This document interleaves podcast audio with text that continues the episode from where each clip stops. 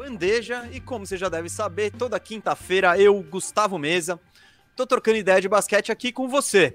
Esse é o Bandejão 45 e hoje o programa tá quente porque é o primeiro programa com playoffs definidos. Então, antes de apresentar meu parceiro que tá sempre aqui comigo, Firu, eu vou dizer a pauta do programa e não tem muito o que falar não. A gente vai analisar hoje todos os duelos dos playoffs, inclusive os que não estão definidos. A gente vai dar um jeito de palpitar também em todos os cenários.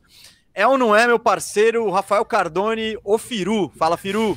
Fala, mesa. Fala aí, galera, beleza? Todo mundo feliz aí com o jogaço de ontem, né? Tenho certeza. Vamos que vamos, que o programa vai ser bom. Você já começa com os recadinhos para os membros aí, que tem, que o negócio tá tá quente, tá legal e o apoio da galera tá demais.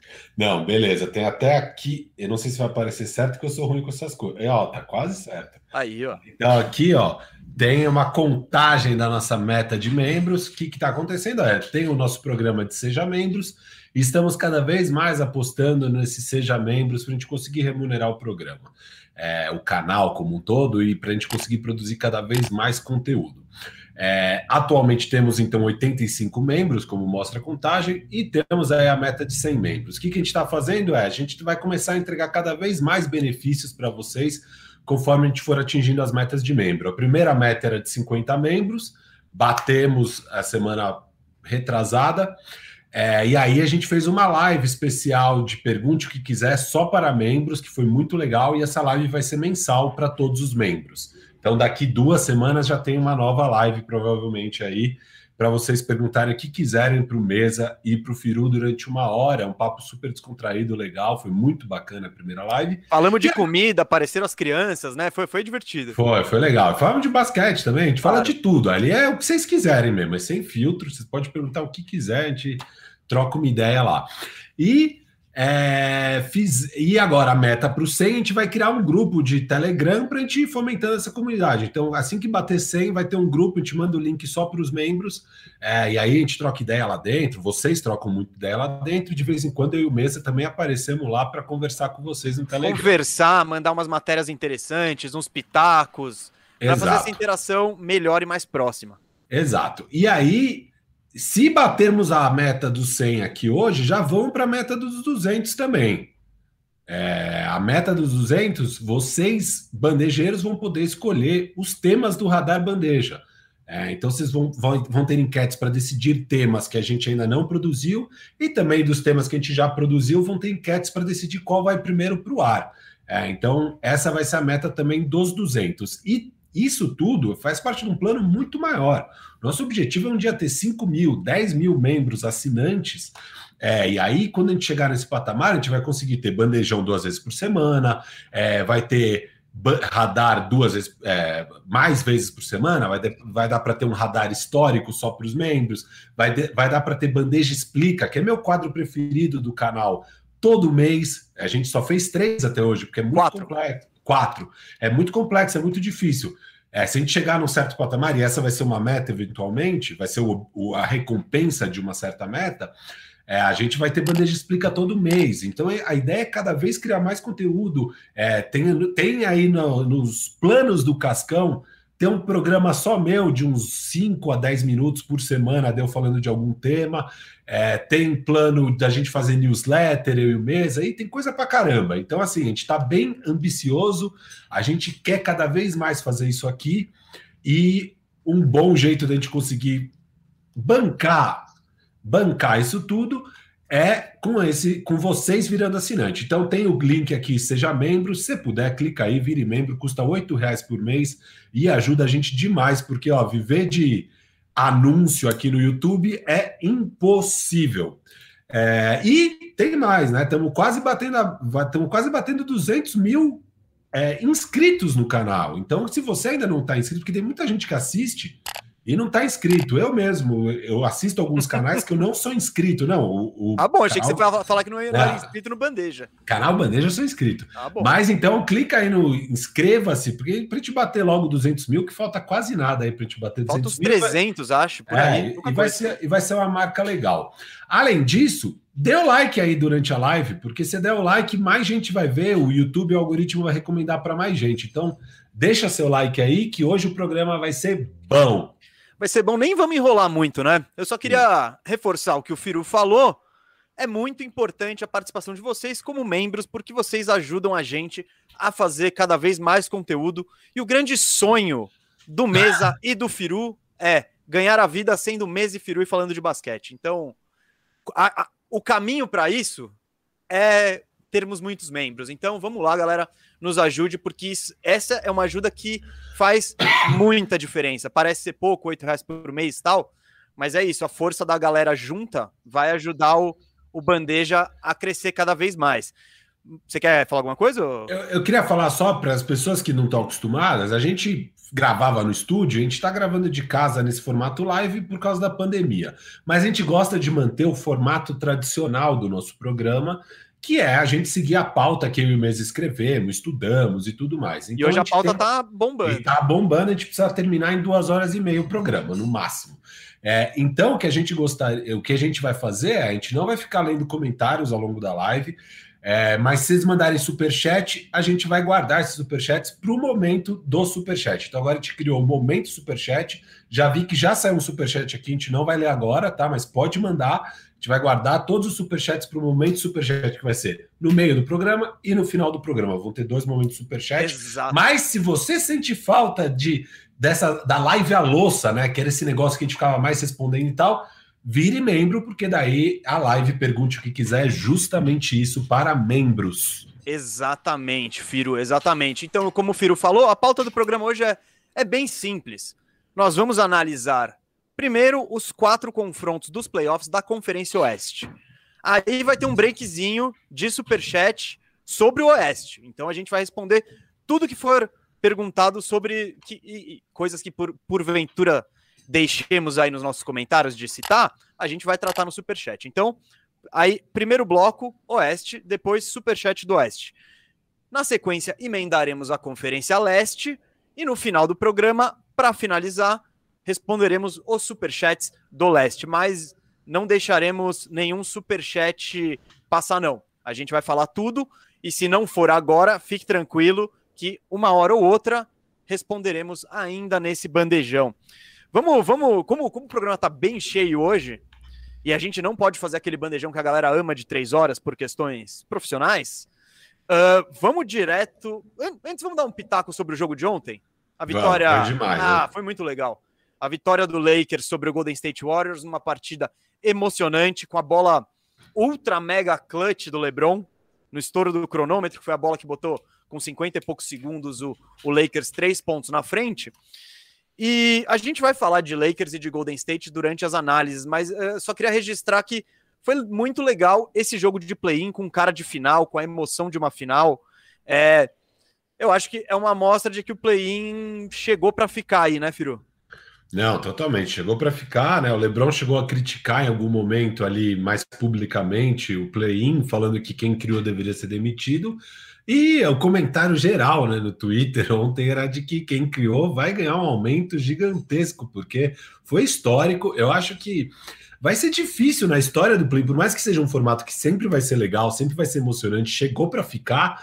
Vai ser difícil a gente ter um play-in tão bom tão alto nível, de duas equipes tão boas quanto foi ontem Lakers e Golden State. Olha, porque... a questão do alto nível, é, eu acho que o jogo em si não teve tanto alto nível. Eu acho que o Lakers ganhou jogando pior que ele pode jogar, assim. E o Golden State, né? O Golden State é aquilo. É um time que você pega o Wiggins no começo do jogo com on não, fire alto... e depois é. esquece, enfim. Alto Mas alto nível... nível... de competitividade, de estrelas, de tudo. É isso, é mais de estrelas, eu tô falando assim. São dois times muito bons, né? Um é o favorito ao título, então assim, vai ser muito raro você ter times desse nível no play-in. É que essa temporada foi marcada por Covid, lesões, o, o breve turnaround entre uma temporada e outra que afetou aí o desempenho de quase todos os times que chegaram em final de conferência no passado. No caso do Lakers, e o Golden State Warriors aí com muitos problemas também ao longo da temporada, em oitavo. Mas é raro, né? Normalmente o nível dos times que estão nessa competição são mais parecidos com o que tivemos no leste. Os Charlotte da já... vida. É, exato. Mas que ainda é um jogo interessante. Então, assim, o formato chegou para ficar. Mas o que a gente viu ontem foi muito sim, especial. Sim. Foi... E ainda coroado com aquele game winner do LeBron que vai, já, já tá na história da NBA, aquele game winner. Sim, sim. E o LeBron reclamou, reclamou, reclamou. Tá com essa jogadinha aí no currículo pro resto da vida, né? Total. E virou total. o assunto mais falado se bobear no mundo hoje. Então, né, LeBron? É, mas... Vamos rever os conceitos aí, o seu LeBron.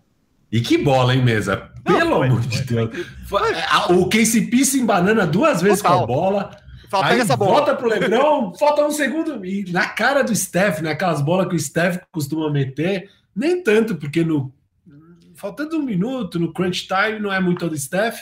É, é, não é tanto, mas assim, essa bola que de três lá do meio da rua que ninguém espera é muito a cara dele e foi na cara dele. É muito legal a reação dele. Depois que o coisa match, ele vira assim, olha pro LeBron. Tipo, Sim, tipo. Desgraçado. Você é, é, foda, né, desgraçado. né? É e, foda. e o que foi legal é que daí, isso aí faltava acho que um minuto e dez, um minuto Faltava menos, 50 e poucos segundos, 59, 57, sei lá. Ah, tá aqui, ó. Tá aqui na imagem, 59,7 a hora que a bola tá no ar. Então faltava um minuto. E nesse um minuto final, a defesa do Lakers simplesmente não deixou o Steph arremessar a bola em nenhum momento, em duas ou três posses que teve. É, anulou totalmente sem ter que apelar para colocar quatro em cima dele. Era basicamente dois.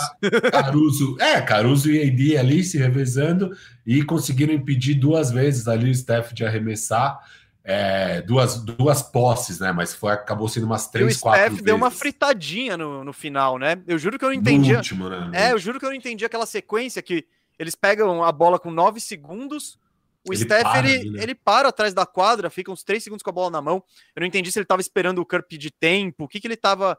Eu não saquei. Eu não foi uma, uma fritada. Vamos, vamos, vamos analisar playoffs, então. Vai, já que estamos falando Boa. do Steph, estamos falando do Golden State. Vamos falar das possibilidades de confronto para o Utah Jazz, que é o primeiro colocado, já está garantido com a melhor campanha da NBA, 52 vitórias, 20 derrotas. E o Jazz ele pode pegar ou o Golden State Warriors ou o Memphis Grizzlies, que se enfrentam hoje, né? Nessa quinta. Não, amanhã, é amanhã, amanhã, amanhã, é sexta. Hoje, é, hoje, hoje é, o leste. Isso, isso. isso. Uh, gente, a gente, para tentar ser dinâmico e um pouquinho mais rápido, a gente separou essas análises em alguns tópicos que eu já vou explicar para você, mas elas vão se seguir para todos os confrontos é, dos playoffs. A gente vai analisar primeiro pontos fortes dos dois times, pontos fracos dos dois times, momento choque de cultura, pontos fortes, pontos fracos, que foi sucesso já nos cortes.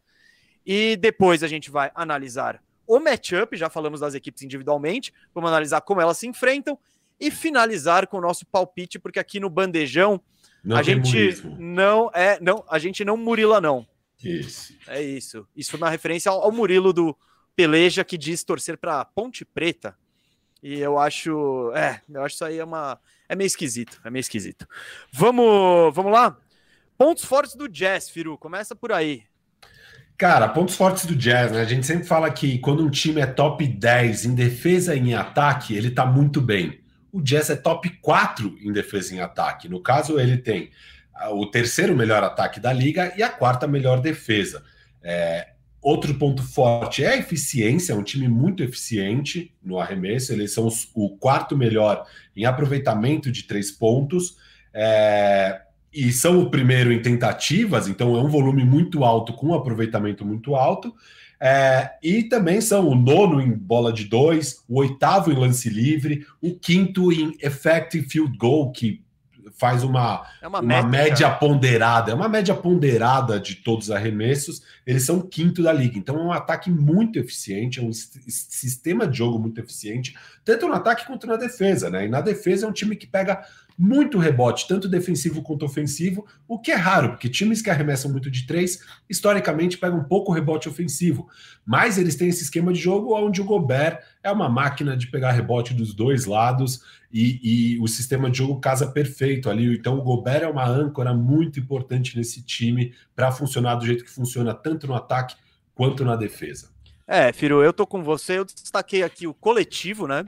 Que é um time muito redondinho, assim, a movimentação da bola, é um, é um time que já está treinado pela, pelo Queen Snyder, que faz uma grande, uma grande temporada, segunda boa temporada dele no comando do time, e eu acho que as peças sabem seus papéis e sabem o que desempenhar, então essa identidade faz diferença nos playoffs, faz diferença em todo jogo. Fez muita diferença na temporada regular e nos playoffs também é uma das, das marcas do time.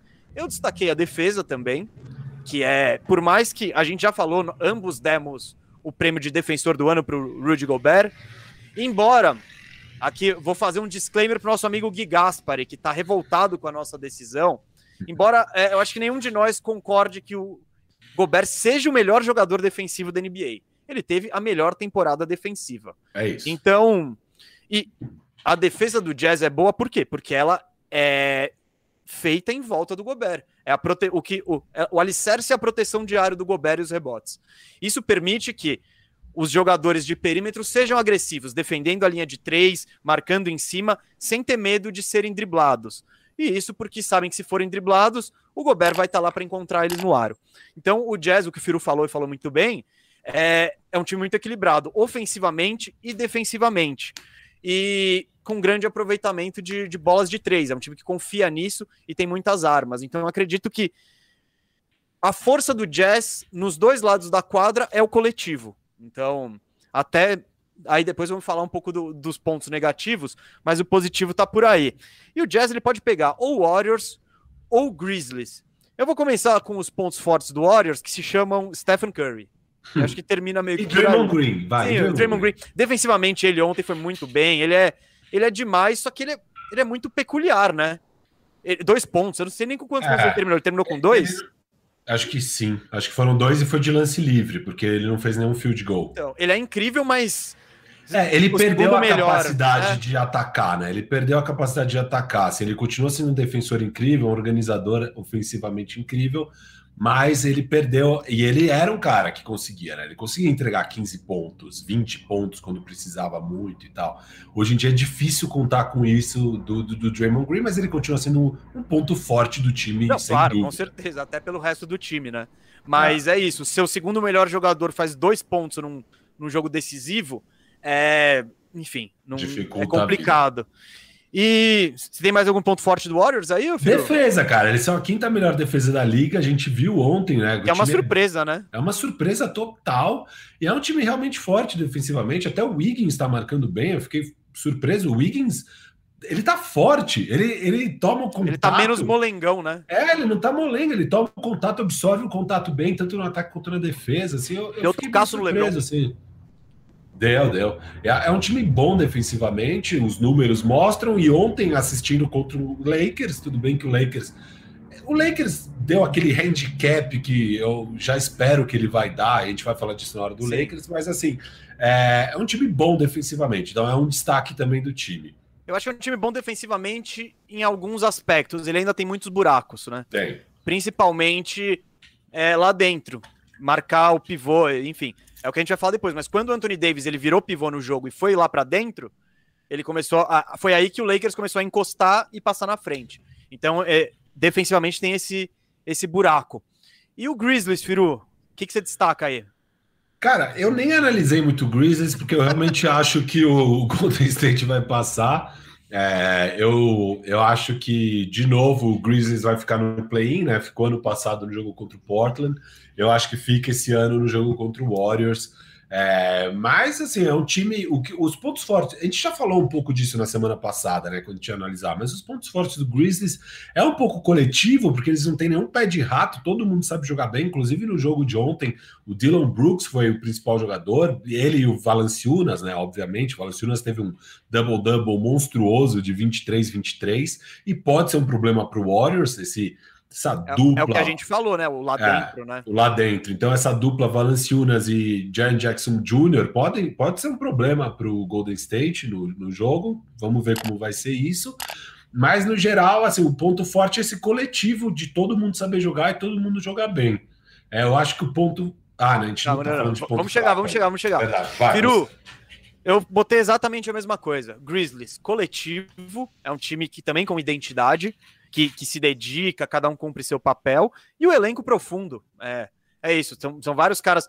Não tem muito star power, mas é, também não tem, tem jogador lixo. É, não tem jogador lixo. Então, são caras que dá para contar. Nos playoffs, star power pesa muito mais do que profundidade de elenco. Muito mais. mas o Grizzlies, como já dissemos várias vezes, está bem adiante do, do, de qualquer prognóstico deles, né? Uh, vamos para os pontos fracos aqui. Pontos fracos do Jazz. Eu vou.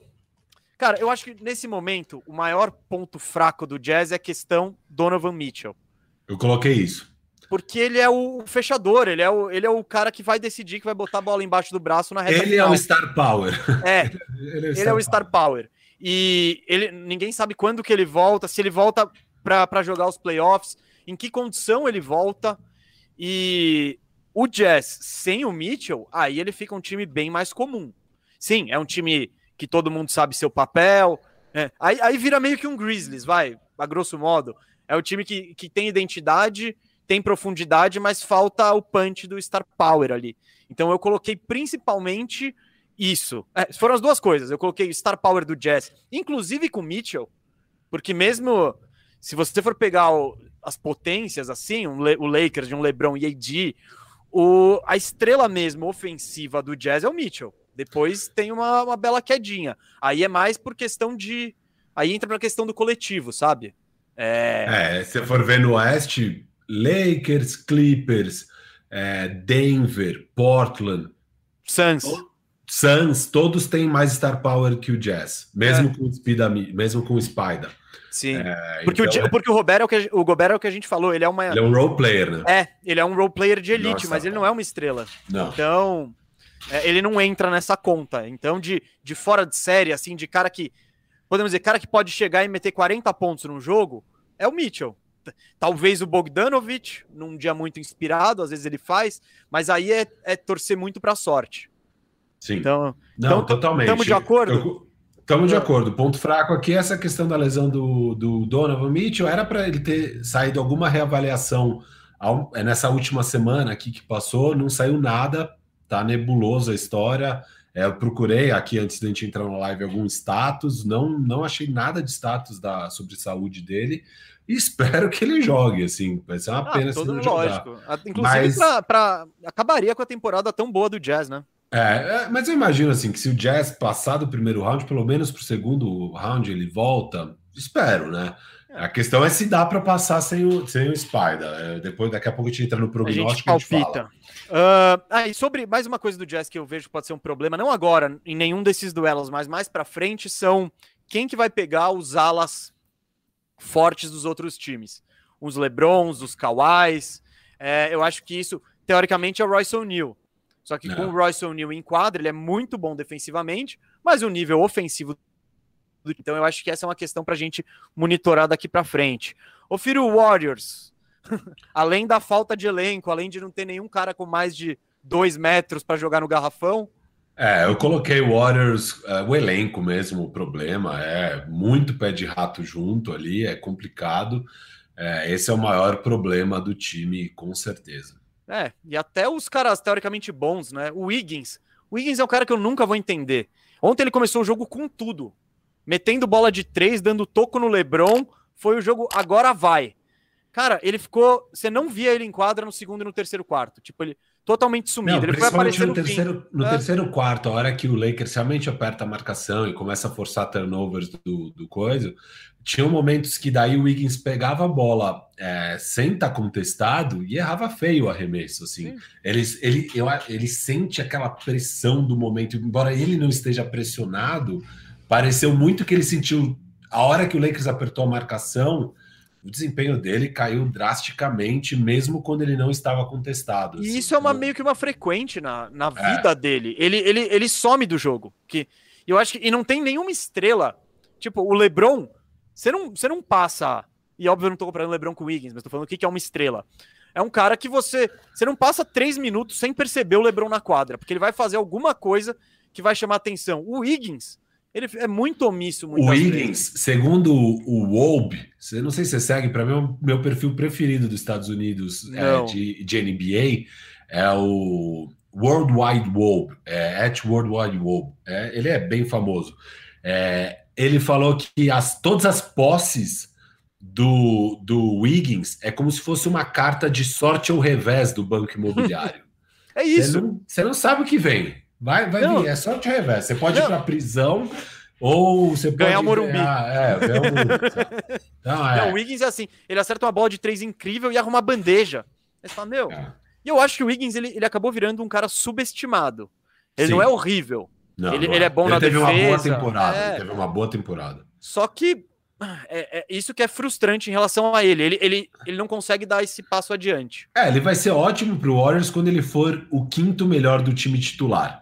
É... Quarto, talvez. É, quarto, talvez. Hoje ele, como terceiro, pra... não dá. É, dá até para ele ser o quinto, porque se pegar. É... Volta Clay, ele já é o quarto. Se draftar alguém bom de verdade. Tem ali... o Wiseman, né?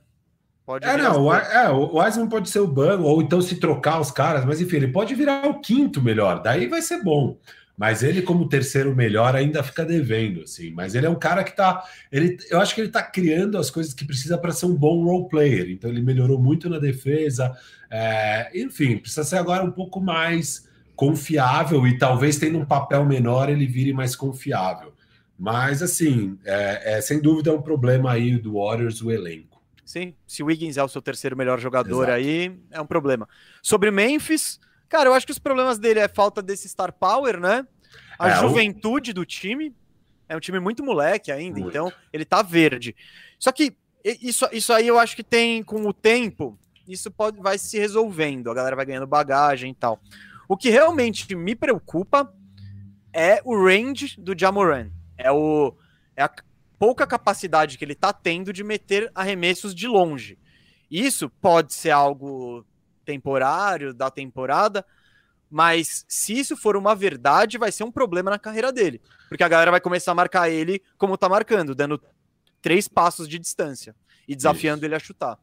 É, essa temporada foi bem decepcionante do Jamoran. É normal, não é nada tão preocupante, é normal um armador que tem muito sucesso no seu rookie year, é, no segundo ano tem mais dificuldade. É, tomara que ele dê esse salto ano que vem. O que ele mais precisa endereçar é melhorar a eficiência no arremesso de perímetro. É, tá uma tristeza, é um dos piores da liga. Assim, entre os caras que chutam, chutaram num volume alto, ele é um dos. A Alana Ambrosio falou isso ontem na transmissão. Ele é tipo 150 de 156. Ele é o sexto pior.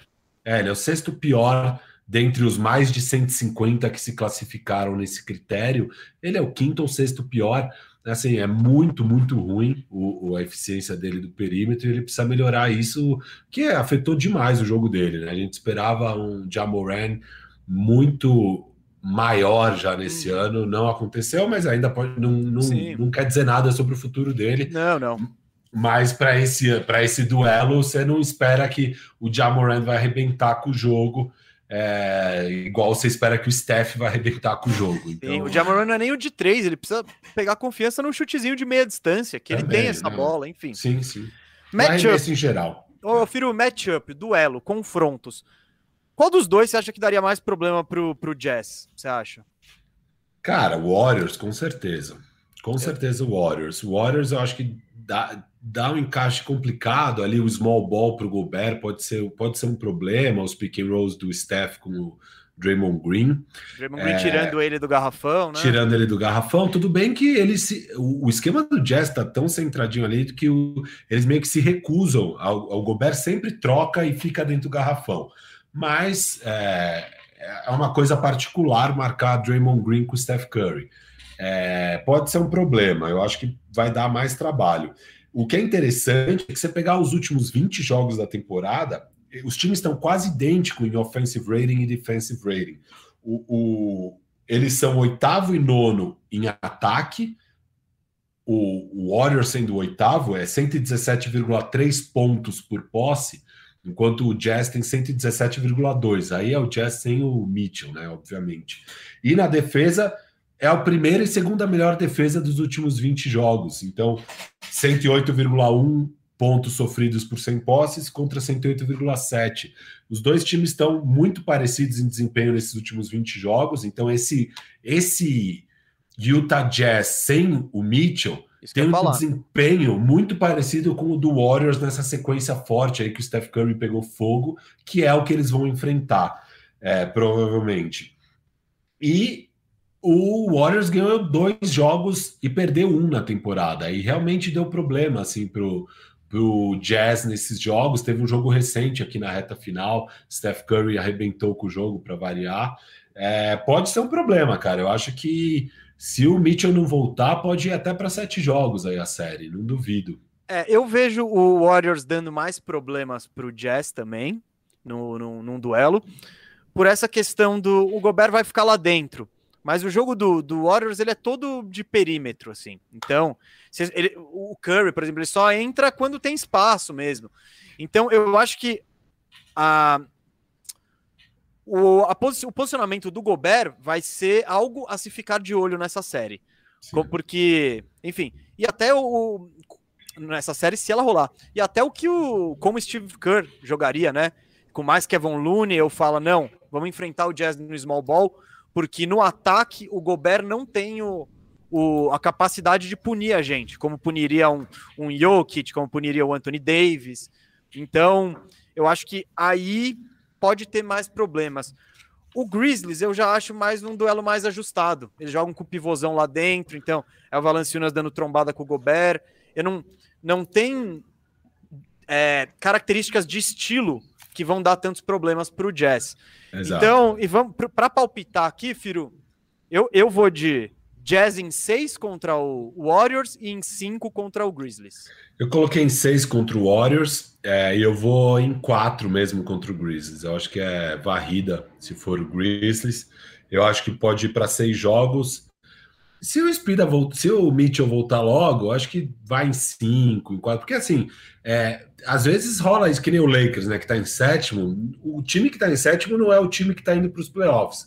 Mas o Warriors que está em oitavo, que talvez vá para oitavo, é o Warriors que é o oitavo mesmo do Oeste. Então há uma diferença grande entre esses dois times. O, o Jazz é bem melhor que esse Warriors. A questão é, tudo bem, sem o Donovan Mitchell dá uma equilibrada mesmo, até porque daí falta star power, e o melhor jogador em quadra tá do outro lado, e, e o melhor jogador em quadra faz muita diferença, e o Steph, assim, Playoff.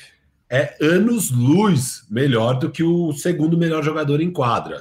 Não sei quem é o segundo melhor jogador em quadra, por sinal. De quem? Do... Do jogo, num jogo... No jogo contra o Jazz? É, quem é o segundo ah. melhor... É o Gobert? É o, Mitchell, é o Spider, não? Não, não, sem, sem o sem Mitchell. Tô falando sem o Mitchell. Aí, aí fica fica curioso. Se você falar que é o Gobert e não o Draymond Green, então, é o, o Gui Gaspari também Exato. vai xingar muito. Exato, é. então é complicado. Então, assim, é uma distância gigantesca. É, pode dar trabalho mesmo, mas agora, se jogar o, o, Mitchell, aí eu acho que fica bem mais fácil a vida do, do, do Jazz. Como ele não deve jogar os primeiros jogos, eu acho que deve chegar no meio da série, eu coloquei em seis. Boa. É, eu também não. Eu nesses meus prognósticos foi pensando num Mitchell não 100% e talvez até Isso. perdendo um joguinho ou outro, mas eu acho que na hora H, todo mundo, o jazz inteiro pesa a bagagem, pesa a, o entrosamento, pesa é, o, o time é muito melhor, né? É, então, é, melhor. Como equipe, é melhor. Então, nós dois colocamos o Jazz na próxima fase, independente de cenário. Filho, vamos falar de, de um assunto que vai te alegrar muito, eu acho que por todos os motivos, esse duelo Phoenix Suns, que foi o segundo colocado do leste, com 51 vitórias, 21 derrotas, contra o Los Angeles Lakers, do LeBron, do Anthony Davis, que garantiu o sétimo lugar na temporada, apesar das lesões do Anthony Davis e do LeBron, ficou com 42 vitórias, 30 derrotas. Uh, vamos começar. E são dois, dois times que são queridinhos do Firu, coração dividido. É... Não muito. Não muito? Não. Uh, vamos lá, Firu. Você fala de um assunto, começar com um assunto que você gosta muito, que são pontos fortes do Phoenix Suns. Cara, pontos fortes do Phoenix Suns, né? Esse backcourt insano, um dos melhores da liga, que é o CP3 com o Devin Booker, é muito forte. É... O esquema de jogo, né, do, do, do Monty Williams que é um time que toca muito a bola, é bem bonito de ver jogar, um time redondinho, muito fluido. É, e, e, o elenco é bom, né? Eles têm muitas peças boas também. Acho que esses são os pontos fortes do, do Suns. Eu tô com você, Firo. Eu coloquei como. Acho que o principal ponto forte é a capacidade de organização do Chris Paul. É, a gente vê que time após time ele entra, e dá a cara dele. Patamar. É, e, e, e, o time fica com a cara do Chris Paul. A única exceção foi aquele Houston Rockets do Harden. Mas no Oklahoma City foi assim: o Chris Paul chegou, é um time com a cara do Chris Paul. E o Suns foi igualzinho, elevou o Suns de patamar, tirou ele do décimo lugar para o segundo. Segundo, deixa eu falar, segundo não é só do Oeste, segundo da NBA como um todo. Assim, sim, sim. Ah, não, é que eu tô falando como, como Oeste. Não, eu sei, mas, mas, é, é, bom citar. É, claro, bom claro. citar. É, é, mesmo o... numa conferência mais difícil, com recorde melhor que qualquer outro time do Leste. É, uma, uma vitória a menos que o Jazz, que foi o melhor time da temporada. Assim, uma campanha Sim, é claramente um bom time. É, eu acho que, assim como o Jazz, eles têm uma identidade. Todo jogador sabe o seu papel. Você não vai ver o Jay Crowder driblando e arremessando com 20 segundos no relógio. Ele vai arremessar se, ele, se a bola cair na mão dele em condição de arremesso. Então, ninguém faz doideira e todo mundo sabe o que tem que fazer. Eu acho isso muito bom. Méritos pro Chris Paul, e para o Monte Williams, que conseguiu dar essa identidade aqui. Eu gosto no Suns também de ter o Booker como fechador ou como co-fechador, porque quando a situação tá ruim para o Chris Paul, tem um marcador difícil, tem é, ele não vai conseguir tirar aquele grande arremesso tal. É, tem sempre o Booker, tem uma alternativa confiável. Por mais que o Booker não tenha experiência nenhuma de playoff, é, não dá para negar que ele é um grande arremessador e um grande cestinha. É até um pouco diferente, né? Na verdade, o Booker é o volume ao longo dos três quartos e no último quarto o fechador é o Chris Paul. Sim, não, mas, mas eu óbvio. digo que o, que sim, o Booker, sim, claro, que claro. o Booker dá alternativa ao Chris Paul. Claro. Ele não é que nem o Warriors, que o Chris Paul, que o Curry tem que falar, legal, ou eu decido, ou eu decido, eu vou ter que fazer tudo. Não, Eles têm essa capacidade de deferir um ao outro. E, e o Chris Paul é isso. Isso que você falou é um dos motivos pelos quais ele é, ele é um gênio nessa capacidade de organizar ele tem a preocupação de envolver todo mundo durante o jogo e na hora final, se precisar botar a bola embaixo do braço, ele põe. Então, ponto para o Chris Paul, para o Booker e para o Suns nesse quesito. Desculpa. E eu destaquei aqui também a, esses wings versáteis que eles têm. É o, é o Michael Bridges, tem o Crowder, que eu não sou tão fã, mas ele tem sua importância para ter no elenco, ele é, ele é um cara experiente. Cam Johnson, que pode entrar e meter uma bola. Enfim, é, Saric. Saric hoje ele é um pivô, né? Ele é mais um, um, um pivô de small sim, ball sim. do que qualquer coisa. Sim. Mas é isso, eu gosto desse time do, do Suns. E vamos para os pontos fortes do Lakers. Quer começar ou eu começo? É o mesmo, né? Lebron, o Gold, é que você não vai chamar de Gold, não. mas é o LeBron. É, LeBron e AD, né, cara? É assim, não Sim. tenho o que falar. Esse se é o ponto forte. Se botar LeBron, AD, Mesa, Firo e Caruso, eu acho que eles pegam playoff ainda, sabe? Tipo, pega, pega. Pô, tipo, pega. tranquilamente, com a gente chutando um de 20 de quadra. Mas ainda assim dá. É isso, o ponto. E eu coloquei como ponto positivo também a defesa. Né, né? É um time que é.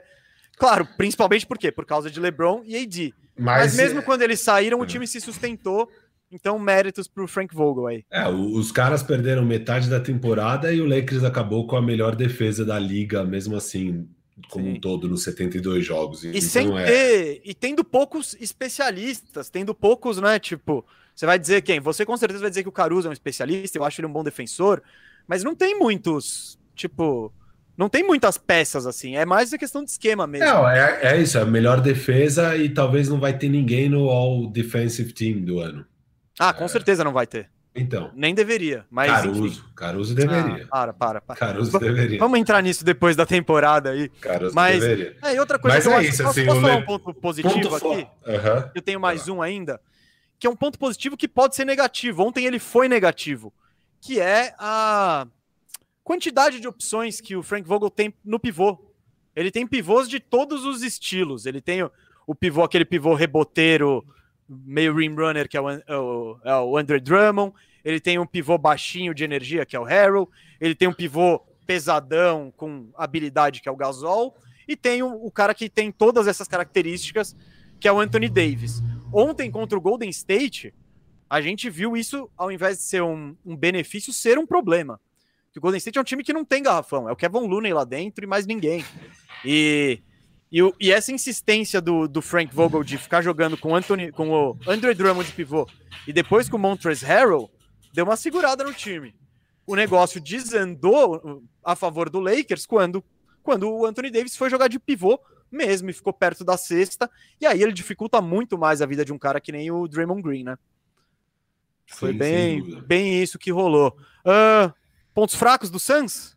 Não, eu só queria arrematar aqui o ponto Por forte, favor. que eu coloquei basicamente LeBron e AD, mas LeBron, para mim, o melhor jogador de todos os tempos, e sem dúvida o melhor atualmente da NBA, mas disparado. E o Anthony Davis, que é, para mim, sem dúvida, o melhor defensor da liga.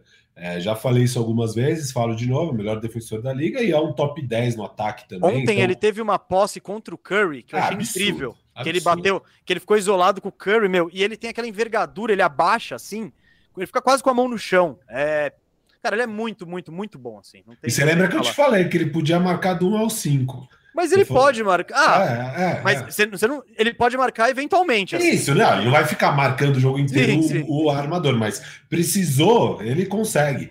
Ele é. consegue parar uma posse de um armador muito bom e talentoso como Curry. Sim. Ele é um defensor espetacular. É um jogador, sei lá, top 5 da liga no geral, provavelmente.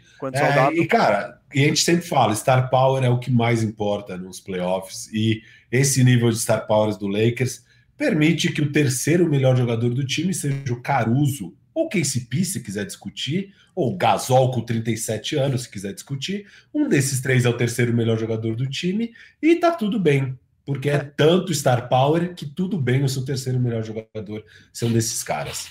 Vimos, imagina se fosse o Wiggins da vida. O Lakers estaria dando graças a Deus se tivesse o Wiggins assim. É, não, tipo, absurdo. ele seria claramente o terceiro melhor. É, imagina se fosse o Lowry, né, que Sim, teve sim. chance do Lakers pegar o Lowry, seria tipo. Então, não, é porque a gente, há alguns minutos, estava falando de como era ruim para o Warriors ter o Wiggins como terceiro jogador. O Lakers daria graças a Deus em ter uma opção claro, dessa. Claro. Então, é muito mérito para os dois ali. Uh, vamos ponto fraco aqui do Suns? Bora. Quer Cara, que eu comece? Você começa? Eu posso começar. Ponto fraco do Suns é o tamanho, principalmente nas alas. Eles não têm nenhuma resposta para parar LeBron, principalmente, mas também Anthony Davis. O matchup é terrível para o Suns, a gente sempre falou disso. É uma pena que o segundo melhor time da liga está tendo como recompensa enfrentar o atual campeão, o time do LeBron e Anthony Davis. Eles é o pior matchup possível. Aliás, é o matchup mais favorável para o Lakers. Assim, sim, sim. De todos os times que o Lakers poderia enfrentar, o melhor é esse, esse Suns e assim, é isso. É, esse é o ponto mais fraco. Assim, eles estão ferrados. Sim. Basicamente. Isso. Meu ponto fraco é, é, parecido, mas nem tanto nas alas. Eu acho que nas alas, se você fizer uma combinação de Michael Bridges, é, Jay Crowder, não vai parar o LeBron, mas eu acho que o problema tá lá dentro. Eu acho que, o, por exemplo, o seu queridinho DeAndre Ayton, eu quero ver o que ele vai fazer com o Anthony Davis. Se o, se o Vogel for gente fina e jogar muito o Andre Drummond, vai ser uma benção. Mas se, se o Vogel fizer o Davis sair do garrafão e tirar o Eiton pra, no drible, nas infiltrações, meu Deus, vai ser um apavoro. Tá, o exemplo foi aquele jogo que recentemente que o sem Lakers atropelou. Lebron. É, sem atropelou sem o LeBron e o Anthony Davis. Cara, ele engoliu o Eiton. Então, eu acho que o maior problema tá aí, é o garrafão. E aquela coisa, eu tô falando do Eiton. Sai o Eiton, meu Deus, aí fica muito complicado. Vai ter o Saric, né, que é um que ele se encontrou como um pivô baixo, mas para esse matchup um pivô baixo não vai ter muita utilidade. E aí depois é o Kaminsky, são os caras que o que, que, eles vão fazer? É, o que, que, eles vão fazer contra, contra o Anthony Davis? Então, eu acho que aí é um grande problema e o Suns deu um azar tremendo de pegar justamente o Lakers, que é o time que melhor sabe explorar essa deficiência. E, Firu, vai, antes da gente falar de matchup, que a gente já falou um pouco. É. Problemas do Lakers, o que, que você vê aí?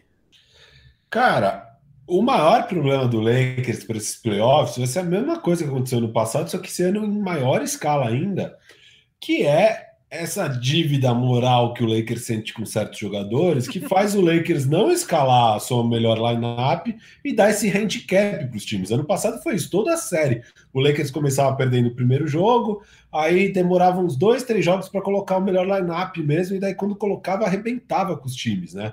E ontem foi exatamente isso. Demorou dois quartos e meio para o Frank Vogel finalmente tirar o Drummond. E, as e o Harold. É, e o Harrell, mas, é, mas foi mais o Drummond. Mas, e as duas últimas posses do Drummond em quadra foi assim, uma coisa. As duas últimas posses defensivas do Drummond foram uma aberração o jeito que ele é perdido nas rotações e tal. E no ataque ele, ele deu um turnover também. Então, essas foram as últimas três posses dele. É, aí pede timeout, ele sai de vez e aí o Lakers arrebenta a partir da metade do terceiro quarto. É, e, e, é isso eu falei no programa, acho que anterior, ou há duas semanas atrás, que é o que ia acontecer com o Lakers, né? O Lakers que a gente. Esquece lesão, tá? Esquece lesão. Porque o que aconteceu com o Lakers?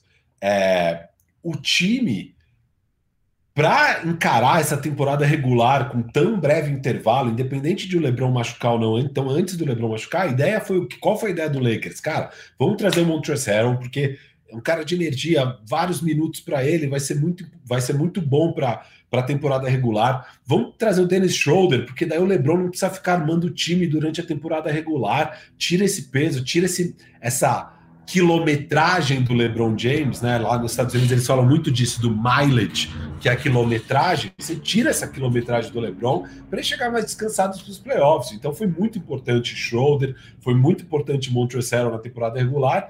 E a mesma coisa foi a lógica do André Drummond, trazer ele no buyout quando o Lakers estava todo quebrado, era muito para conseguir segurar a barra ali durante a temporada regular e também porque a gente ainda estava carente de um corpo grande é, para os playoffs para certos matchups.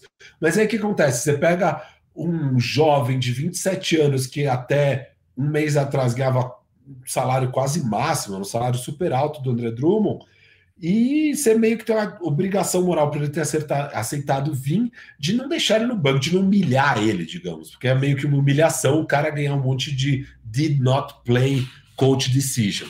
É, mas, então, eu, mas você falou isso, eu concordei, mas eu falei para você que ele ia jogar.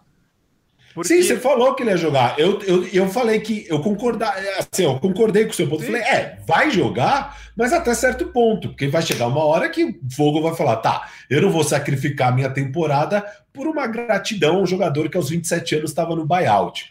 Ele é um jogador e, aí eu tava até conversando no grupo com o Cauê, que já participou aqui do Bandejão, o cara, meu, mas o Drummond é ruim mesmo. Eu falei, lógico que ele é ruim, ele tem 27 anos e tava no buyout.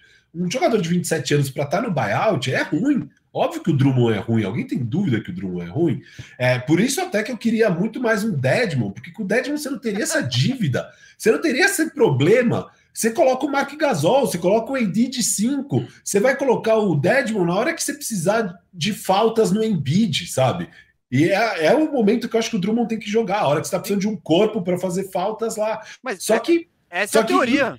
é, não, infelizmente o que vai acontecer com o Lakers, e não é só com o Drummond, tá? Com o Schroeder também. Ontem, é, era faltava cinco minutos para acabar o jogo, tava no crunch time, tava bem perto do jogo, e tava o Schroeder armando o time, só que você tem o LeBron James em quadra, isso é uma insanidade. Eu ia falar isso, Firo, eu ia, eu ia falar Schroeder, justamente é. isso. Ele pegou, foram dois ataques. Dois, duas Ele cagadas. finalizou sem mais ninguém tocar na bola. Então, foram... duas cagadas gigantescas, aí pede timeout, coloca, obviamente, o Caruso, que é muito melhor que o Schroeder, e, e encaixa muito mais no time, Sim, no time isso, do LeBron Eu acho James. que não é muito melhor, ele tem é, um não, encaixe não, melhor. É um encaixe muito, é muito melhor para o Lakers, tá? Que é o que eu falo, não é que o Deadmon é melhor que o Drummond, não é, óbvio que o Drummond é melhor que o Deadmon, mas para o Lakers o Deadman ia ser muito melhor, porque você não ia ter essa, essa questão, sabe? Essa questão vai ser horrível para o Lakers. Então, o que, que vai acontecer? Provavelmente o primeiro jogo agora contra o Phoenix Suns, cara, Drummond vai jogar mais de 20 minutos, de novo, sabe? Vai ser um saco. É, e assim vai. Então, o Lakers vai. O, o Schroeder também vai começar. Então, vai demorar para o Lakers parar com esse handicap e realmente aniquilar os adversários. Mas o Lakers também não vai vacilar nisso. Então, a hora que precisar, vai fazer o que tem que fazer. Então, fez o ontem. o ponto fraco do Lakers é justo. É, então, mas fez ontem. Mas o que, que acontece? Demorou, demorou. Joga... Demorou. E aí você precisa ir para uma última bola e o LeBron fazer um milagre. E você não precisava ter esse sufoco todo. E vai ser isso. Vai ser isso. Alguma parte aí das séries vai ser isso. Derrotas desnecessárias, jogos muito mais próximos desnecessariamente, porque o Lakers fica dando esse handicap aí de, de não escalar o seu melhor time. E isso vai acontecer. Então, esse é o maior ponto fraco do Lakers no momento. Firo, eu, eu só quero. Eu só quero destacar um outro que é o físico, né? A gente tem tá, tá chegando com o Anthony Desculpa, Davis. Esse é o maior, é saúde, com o LeBron, ó. então qualquer coisa que acontecer com o Anthony Davis ou com o LeBron, acaba a temporada do, do Lakers automaticamente. Então, Foi é, isso que, é eu, que Na isso. verdade, o que eu tinha notado era isso: que como o Caruso é o nosso Aí terceiro. É, é. Mas como o Caruso é o nosso terceiro melhor jogador, a saúde é uma questão num time tão top-heavy. Se um dos dois vai para o brejo, o time vai para o brejo. Então, e eles não estão no seu momento mais saudável, né? O Anthony Davis, historicamente, é um cara problemático. É, teve aí a tendinoses super complexa. Se isso volta no meio dos playoffs, estamos lascados. E é uma lesão é, muscular, então isso aí não, não dá para saber se está curado ou não, mas ele está super saudável. Eu estou confiante nele, porque ele tem se mostrado muito bem. Espero que continue. E o Lebron tá aí com o tornozelo ruim. No último jogo da temporada regular zoou de novo. Então ele não está 100%, mas é, é, é a grande questão, sem dúvida. Esse é a maior questão, até porque o outro ponto que eu levantei o Lakers vai resolver, mas é, é, só um contratempo, né? Não é um problema mesmo, porque você tem a solução para esse problema, que é escalar direito o time. É, mas a lesão você não tem solução. Então, se LeBron ou Ed machuca, é abraço até a próxima temporada e tal, é, sem dúvida. Exatamente. Então, vamos. Acho que a gente acabou até falando muito de matchup, mas eu, eu acredito que eu e você concordamos que essa série está muito favorável para o Lakers principalmente por essa questão do tamanho, que é o ponto fraco do Phoenix.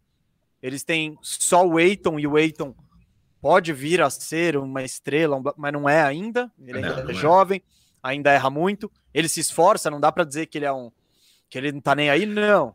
Eu mas... acho que o Eiton tem uma boa oportunidade aí nos minutos do Drummond de se mostrar um bom jogador, mas a hora que jogar o Anthony Davis, cara, assim, Acho que o Embiid é um dos raros jogadores que consegue dar alguma resposta para o Anthony Davis. O resto da liga, com o Anthony Davis jogando de pivô, esquece. O Aiton é mais um, assim, vai ser mais uma fatalidade ali nas estatísticas de Anthony Davis jogando de pivô. Vai ser o Aiton, não tem a menor chance de parar. E é o que eu falei no início do programa e eu volto a dizer. Eu não consigo ver o Lakers jogando pior do que ontem. O primeiro não. tempo do Lakers foi terrível. O eu até mandei no grupo para vocês. LeBron, Anthony Davis e o Schroeder, eles estavam todos com, com menos de 20% de aproveitamento. Então, e o é. Lakers ainda assim conseguiu é, sair, de, sair da desvantagem e buscar vitória, jogando mal, assim, mal não, dentro mesa. do que pode. Não, e ontem eu até, eu até tuitei isso, assim, o Lakers é, não só estava com pior, as piores escalações e rotações possíveis em quadra, como, cara, o time errou um, um, uma enormidade de arremessos que estava totalmente livre, assim, totalmente livre. E até por isso que estava esse field goal tão baixo dos caras. Beleza, uma parte é porque a defesa estava boa do Warriors, mas uma parte é porque os caras estavam errando bandeja livre, arremesso livre, tudo livre. É, e, então era totalmente insustentável aquilo. O que é interessante do Lakers é isso, que mesmo sendo horroroso, horroroso, o Warriors não conseguiu abrir mais do que 13 pontos, sabe? Porque Sim. é muito forte essa defesa. Então, mesmo nos períodos ruins do Lakers, o adversário não distancia. E a defesa a é boa também. É, é e aí, não, por causa da defesa. E aí, a hora que o Lakers realmente aperta a defesa, o outro time sempre desmorona. O Lakers consegue todo o jogo que ele precisa, num espaço de 3, 4 minutos, tirar 15 pontos. É uma marca desse time. O time sempre faz isso. É, é, eles pressionam o adversário de uma maneira que daí dá. Os, e isso não é só que o outro time não consegue pontuar, mas isso já se transforma em pontos muito fáceis que o Lakers pontua, né? Que ele faz. É, e aí, no espaço de dois, três minutos, você tirou 15 pontos. É, é uma marca do time, é impressionante. Bom, já analisamos matchup aqui. Palpite. Eu vou de Lakers em 5. É, eu fui exatamente Lakers em 5, porque justamente o Lakers no handicap vai perder um jogo aí. Cara, Firu, tamo alinhadaço, hein? Tá difícil, hein? A galera Eu acho que a gente vai assim até o fim, cara, a gente não combinou nada. É. Uh, ó, já vou te dar o um recado no ar, a gente tem que agilizar, hein, meu? Tem, falta uma hora e meia de programa e a gente falou só de dois duelos.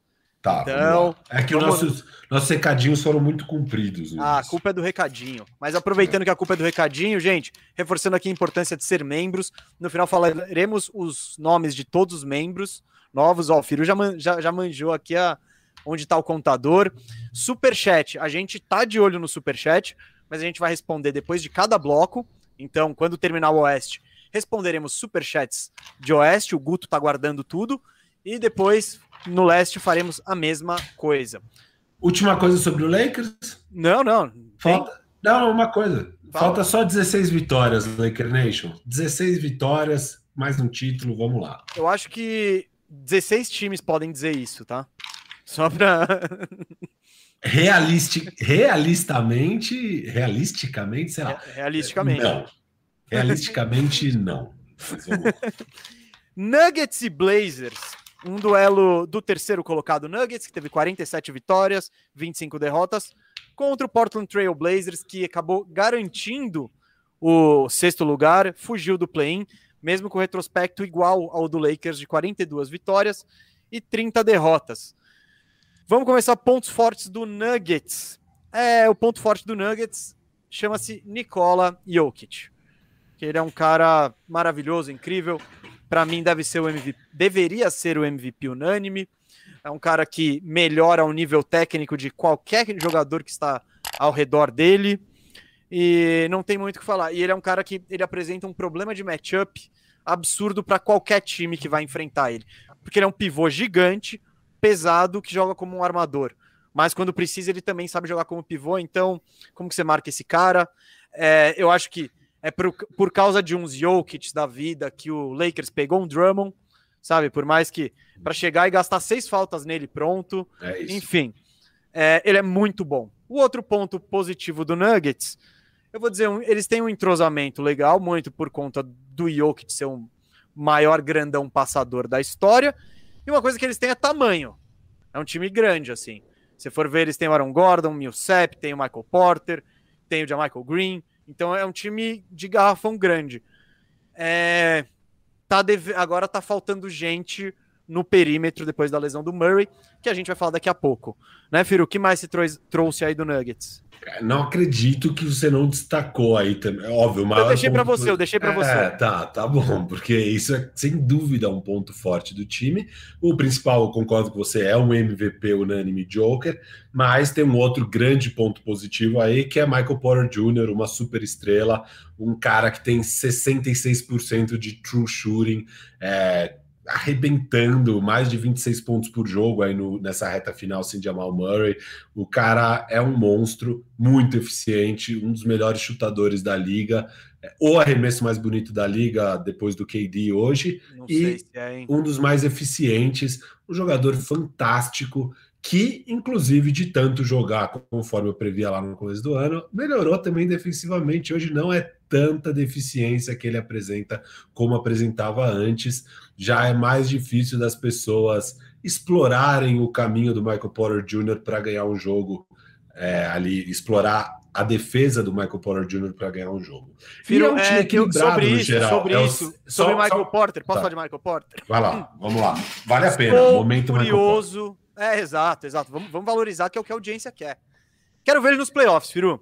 Quero claro, ver ele. quero muito. Porque agora Lembrando... ele, ele, ele é o segundo jogo. Ele tem a resposta Não, é uma super estrela. Jogador. É uma super estrela. Pode deixar. Vamos Você vai ver. ver. Não, quero vai ver, ver nos playoffs. E deixa eu te falar uma coisa que isso passou um pouco batido naquela série é, do Denver com o Clippers ano passado, mas naquela série já existia esse problema eterno do Michael Malone idiota não deixar ele jogar direito e, e o time não passava muito a bola para ele. Aí o, o, Clippers abriu 4 a 1 né? Naquela série. Não, desculpa, 3 a 1 obviamente, não é 4 a 1 O Lakers abriu o. Caramba, vamos lá. Clippers, Clippers abriu 3 a 1 contra o Denver. Quando abre 3 a 1 parece que a série acabou. E na coletiva de imprensa, o Michael Porter Jr., que é um moleque que não deveria falar nada, falou que estava puto que ele não recebia a bola o suficiente no jogo e que isso tinha que mudar. A mídia caiu matando no moleque, que isso não se fala, blá, blá, blá, blá, blá. E no jogo seguinte, cara, ele acabou com o jogo no crunch time. Ele que decidiu aquela partida. Ele mete uma bola de três absurda que coloca o Clippers de volta no jogo. Ele dá um toco na defesa, daí ele mete mais duas bolas no ataque. Ele arrebenta com o Clippers no crunch time, fica 3 a 2 e aí vem aquela pressão é, grande, né? que o, que o Dallas conseguiu fazer, que o Denver conseguiu fazer, que acabou culminando na virada do Denver Nuggets para cima do Clippers 3 a 1 que virou um 4 a 3 Ele foi bem importante, ele foi um catalisador. Obviamente, os dois maiores jogadores naquilo lá foram Joker e Jamal Murray na série, mas nesse jogo, quando estava tudo indo para o buraco, estava 3 a 1 e o Clippers estava ganhando na reta final do jogo, foi ele que estava com muita pressão por ter dado aquela entrevista no jogo anterior, que foi muito clutch. E esse menino é clutch. Eu tenho certeza que agora que ele se estabilizou como o segundo principal jogador do time sem o Jamal Murray, ele vai arrebentar nos playoffs. Eu estou muito ansioso para ver. Uma das coisas que eu mais quero ver nesses playoffs é Michael Porter Jr. em ação. O Firo Meu... tem mais clareza das memórias queridinho. do Michael Porter Jr., acho que do que da Teresa, filha dele. Ele lembra Meu com detalhes, ele lembra. Não, é que esse jogo foi maravilhoso. E, a hora que ele meteu essa bola, eu pulei da cadeira, eu tava vendo sozinho, eu pulei assim, eu não acreditava, cara. Foi tão lindo aquele lance. Quem quiser, entra lá no YouTube, tenta achar aí. Foi o jogo 5, né, da série Clippers então, e Nuggets. Para não estender muito o assunto Michael Porter Jr., é, vou, vou, finalizar aqui. Eu quero muito ver ele porque a expectativa do, do Denver e de todo mundo, principalmente do Denver e do Firu, é que ele seja uma super estrela, um... tanto que foi a justificativa por ele não ter sido colocado em nenhuma troca. Porque acho que ninguém aqui tem dúvida que o Denver poderia ter um James Harden se tivesse colocado no jogo o Michael Porter. Eu acho que superaria de longe aí a proposta do, do, do, do, Brooklyn Nets. Então, a expectativa é altíssima no Michael Porter. Quero ver ele em quadra. Arremessar bem, eu sei que ele arremessa. Quero ver essa questão de playmaking dele, porque ele é meio que um buraco negro. Solta a bola nele, sai arremesso, acabou. É, isso eu acho que a gente ainda não vai ver. Eu acho, eu acho não, raro não, não, assim, o jogador se desenvolver. Sim, é... mas eu quero ver ele, ele na pressão, Sim. sabe? Do tipo. E a defesa dele, até alguém comentou aqui, acho que o Matheus, que é ruim, eu também quero ver nos playoffs, porque o playoff é um outro bicho, né? Então, no ano passado a gente viu o Lakers, o Lakers, todo ataque ele fazia um corta-luz para atacar o Michael Porter, tipo, para deixar o LeBron com o Porter nele. Quero ver como ele vai se comportar nessa situação. É... Outro Bom, ponto forte, o último ponto vamos, forte vamos, que eu tenho vamos, aqui é um time equilibrado. Eles são o sétimo melhor ataque da liga, a décima segunda melhor defesa. Não é grandes coisas, mas também não é tão ruim. Esse é um time equilibrado e que a defesa melhorou muito com a chegada do Aaron Gordon, né? Então você tem aqui esse, esse número estatístico que pega a temporada inteira, mas o time agora de fato é melhor do que isso. Sim, sim. É, é, é o que a gente falou, ele ajuda muito nesse aspecto. Também quero ver o Aaron Gordon ofensivamente. Eu tô, tô curioso para ver ele num time bom jogando com o Jokic numa série. Isso aí eu quero ver o comportamento do Aaron Gordon. Blazers. nos, últimos 20, nos últimos 20 jogos, é a décima melhor defesa da liga. Então melhorou um pouco realmente com a chegada do Aaron Gordon, mesmo sem Jamal Murray no time. É, é uma defesa top sim, 10 aí nos últimos o, A ausência do Murray não ia ser sentida na defesa, sim, né? Sim, então eu acho que é, o, o problema tá do outro lado. Portland Trail Blazers, pontos fortes. Cara, Damian Lillard, né? É um clutch demais, decisivo um cara que não tem medo nenhum do momento importante do jogo. Pelo contrário, é um cara que quer esse momento e busca e, e não, não se exime da responsabilidade. Acho incrível. Uh, ponto positivo do Blazers. O ataque deles tem muitas peças ofensivas. Você pega o time titular ali, supondo todos saudáveis tal, e no videogame, eu não quero nem entrar no esquema tático aí do Stotts e tudo mais. Dame, CJ McCollum, Norman Powell, Nurkic e o Covington encostado ali, cara, é um ótimo time ofensivo. É tipo cobertor curto, assim. Se você, você precisa ficar ligado, senão vai sobrar gente que mete bola livre. Então, esse ataque deles é um ataque de respeito e que põe medo. E é isso. E outra coisa é a capacidade de meter bola mesmo. É, você pega um Dame, McCollum, é, é gente que com qualidade para meter a remessa. Scorers, né? Scorers, é, é. pontuadores. Gente que você solta a bola lá e pode Isso. sair uma cesta. Tem vários. Se for no banco, tem o Carmelo, que em algumas horas do jogo exerce esse papel. Enfim, eu acho que é interessante. E eu não sei se é ponto forte ou ponto fraco, mas o Nurkic parece melhor nessa reta final de temporada. E para o Blazers ter qualquer sucesso, é fundamental que ele esteja que, que dê para contar com ele, porque o Enes Kanter, ele, ele é muito carisma, eu gosto dele. Mas defensivamente, sabe, ele. É, jogar é, Jokic contra Kanter. O Kanter é, é, isso, vai ser. E o. Bom, depois eu falo no matchup. É, o Jokic Kanter é, é, interessante. Firo, o que você quer destacar mais do Blazers aí? Cara, ataque, sem dúvida, é o ponto forte do time. Eles foram o segundo melhor na temporada e o primeiro nos últimos 20 jogos aí, quando o time ainda deu uma guinada aí de vitórias, o time encaixou melhor, né? Teve a volta do Nurkic, que você já pontuou, teve a chegada do Norman Powell, o time. E o meu outro ponto forte é justamente isso: o time titular. O time titular é forte. Você tem essas cinco peças que você destacou, cinco são muito bons. É um time que faz sentido, que encaixa, é um time redondinho e bem forte. Então, eu acho que ele faz mais sentido, tipo, no videogame do que jogando, assim. Sim, sim. Eu sim. acho que falta é, muito. É, não é mega, não é o time mais redondo do mundo, até porque defensivamente eles são não são tão fortes, mas é, é um time muito forte ofensivamente com cinco boas peças. Sim, cinco são principalmente pelos talentos individuais, né? Não porque isso. diferente não do Jazz, encaixa. por é, exemplo. Isso, isso, isso. Então, é, o Portland tem mais talento individual do que o Jazz, se for pensar. Ofensivamente, eu... sim. É. é. Enfim, esses são os pontos fortes do Portland. Do Portland. Bom, vamos para pontos fracos, né? Nuggets. Ah, cara, a ausência do Jamal Murray. É isso. Que e não é só agora a ausência do Jamal Murray, como é o buraco que cria na posição de armador. Não tem nenhum cara que você confie, que você fala, pô, esse maluco vai assumir a responsa e vai, tipo, quebrar um galho pro Murray. Não tem, é. São, são só caras que você não tem ideia do que esperar. É o Campazzo que, pô, ele passa muito bem a bola, ele é muito legal defensivamente. Tô curioso para ver ele marcando o Dame. Mas no ataque, cara, ele parece. Eu acho que eu acho que eu não vi ele meter uma bola de três essa temporada. Parece que toda bola que eu assisti dele foi uma tijolada. Então, e aí vai, você vai para o Monte Morris, para o PJ Dozier, que são caras que você vai contar com eles nos playoffs, é, Austin, é complicado. É, e outra coisa que vai ser um, um, ponto fraco, é que aí já vai um pouco de matchup, não ter esse armador é, facilita muito a vida do, do Dame, do CJ, que eles não vão precisar ficar gastando energia na, na marcação. Eles vão precisar ficar correndo atrás do Murray, por exemplo. Eles vão ficar, puta, legal, tô aqui encostado no Campazo, se ele quiser chutar, ele chuta. Então, isso vai fazer falta. E é principalmente isso. É, esse problema criou um buraco no time. Cara, não vou nem falar nada, é justamente isso. Eu acho que é um time que estava muito redondo, que era um dos favoritos ao título, e a perda do Jamal é inestimável. Era o segundo melhor jogador do time, uma super estrela em ascensão. Entrosamento e, monstro. A gente, viu, a, gente, a gente viu, é, um one-two-punch bizarro com o Joker. A gente viu o estrago que eles fizeram no playoff do ano passado, indo até a final da Conferência Oeste.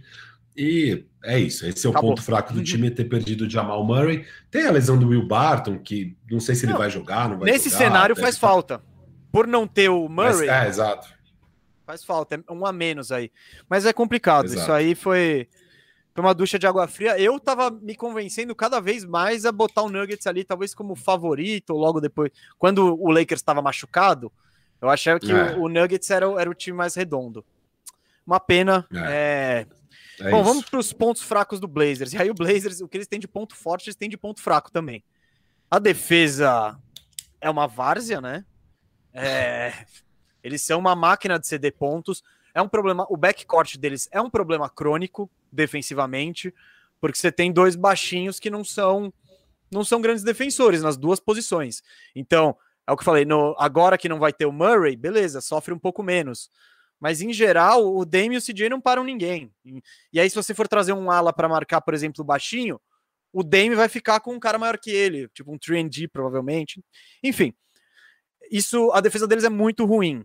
Eu acho que falta entrosamento, porque o, o, o, o, Blazers, apesar desse talento todo, eu não sei agora que o dado não está atualizado, mas ele é o time que menos dá assistências na NBA. É, é um time que não passa bola, é muito one-on-one. -on -one. Dame, vai lá, pá, pá, pá, pá, finalizou legal. Não finalizou? Passa para o CJ, one-on-one. -on -one. E, enfim, o coletivo faz falta aí. É bom ter os times azeitados. É, outro ponto fraco, saúde do garrafão que é o que, gente, é o que eu falei antes, volto a falar, precisa do Nurkic é, no mínimo bom, não precisa estar 100%, precisa de uns 80% do Nurkic, 75%, porque senão a defesa do, do, do... Eita, saiu aqui, ó. A defesa do... Tá, opa, o Firo caiu aqui, eu vou continuar. A defesa do, do, do Blazers sem o Nurkic e com o Ó, agora eu tô me vendo na, na tela, eu tô, eu tô style. a defesa do, do, do, do, voltou aí. A defesa do Canter é uma vergonha ali. O Firo deixou mais um, mais um momento bandejão desconstruído.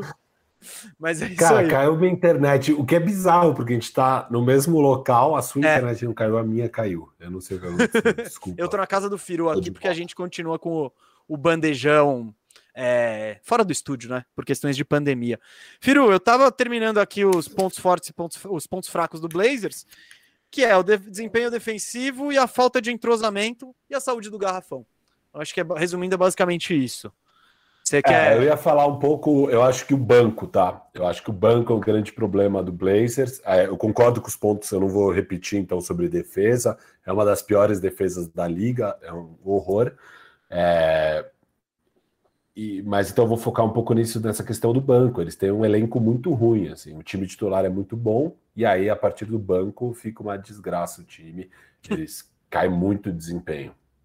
É, eu, eu não acho tão ruim assim o banco, mas hum, eles entram nessa questão de falta de, de, de, identidade do time, de entrosamento.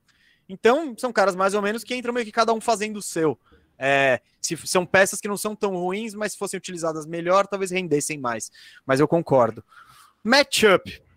Eu acho que vai ser interessante. É o que eu falei. O, o Murray vai fazer muita falta, porque o, ele seria o cara que daria trabalho para o Dame na defesa. E é isso. E no ataque ele talvez até tivesse mais condição de marcá-lo e tal. Uh, eu, eu acho que o Dame vai ter uma grande série. A esperança do Nuggets é um Jokic absurdo, na minha opinião. E para isso eu quero muito ver o duelo de Nurkic contra Jokic. Até porque o, o Nurkic deve estar tá com uma pulguinha atrás da orelha, porque vale lembrar que ele era o pivô titular do Nuggets até chegar o Jokic, e aí eles despacharam o Nurkic, falaram, legal, não é você, é ele.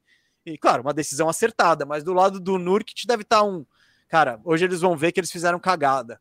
É, é, é minha série. E o Nurkic tem o tamanho, tem o corpo para dar umas trombadas no Jokic. Precisa estar tá saudável, né?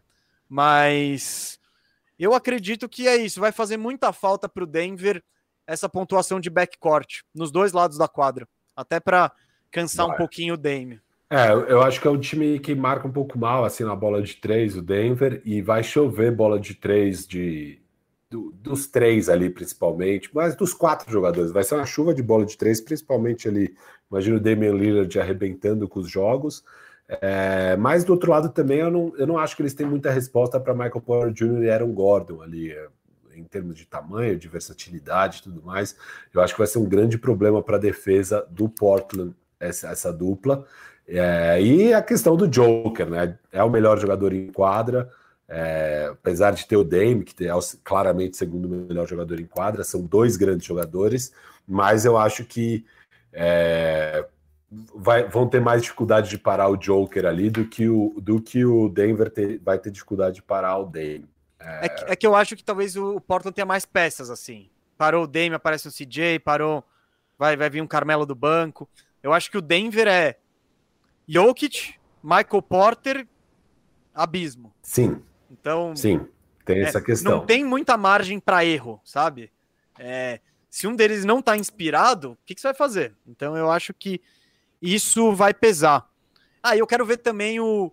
Eu tô curioso para ver o Campazzo marcando o Lillard. Eu acho que isso vai ser isso, divertido. Eu, eu anotei isso. Eu, eu, anotei. Se será que Campazzo pode frear um pouco o Lillard, pode dar trabalho para ele?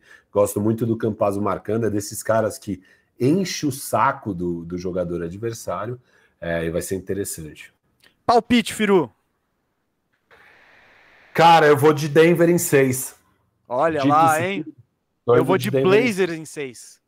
Blazers em seis? Blazers em Uau, seis. Tá é, diferente. É, e eu vou te dizer que eu não, eu não fiquei tão em dúvida assim nessa, cara. É, Porque eu acho que... que... vai, ah, eu acho que vai fazer muita falta, meu. Né?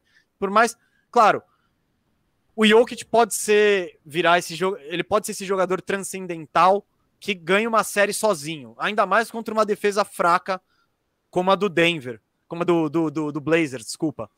Mas é, eu acho que o Blazers tem muito, muito poder eu acho que é justamente aí. isso que vai acontecer. Que legal, cara. Acho que é, é a primeira vez que a gente discorda de uma série desde que a gente começou o bandejão. Cara, eu, eu apostei no, no Miami na final do ano passado, né?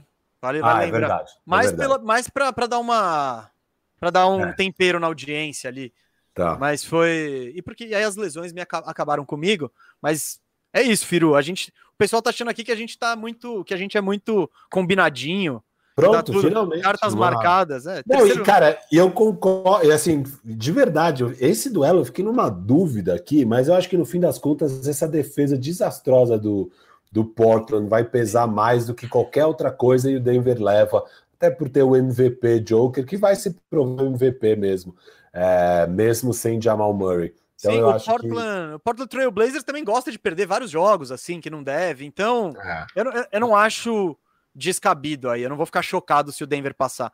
Mas a falta do Murray e o buraco no backcourt ali vai é, me desanimaram um pouco.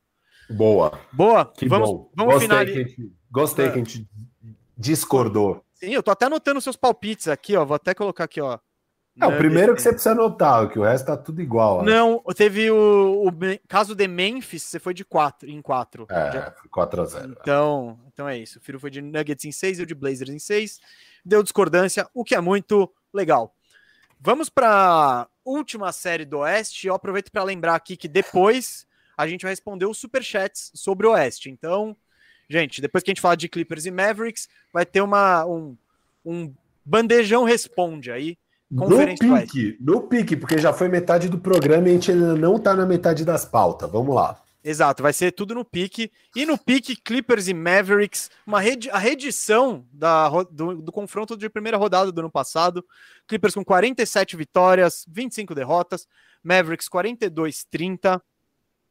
Quarto, quarto contra o quinto.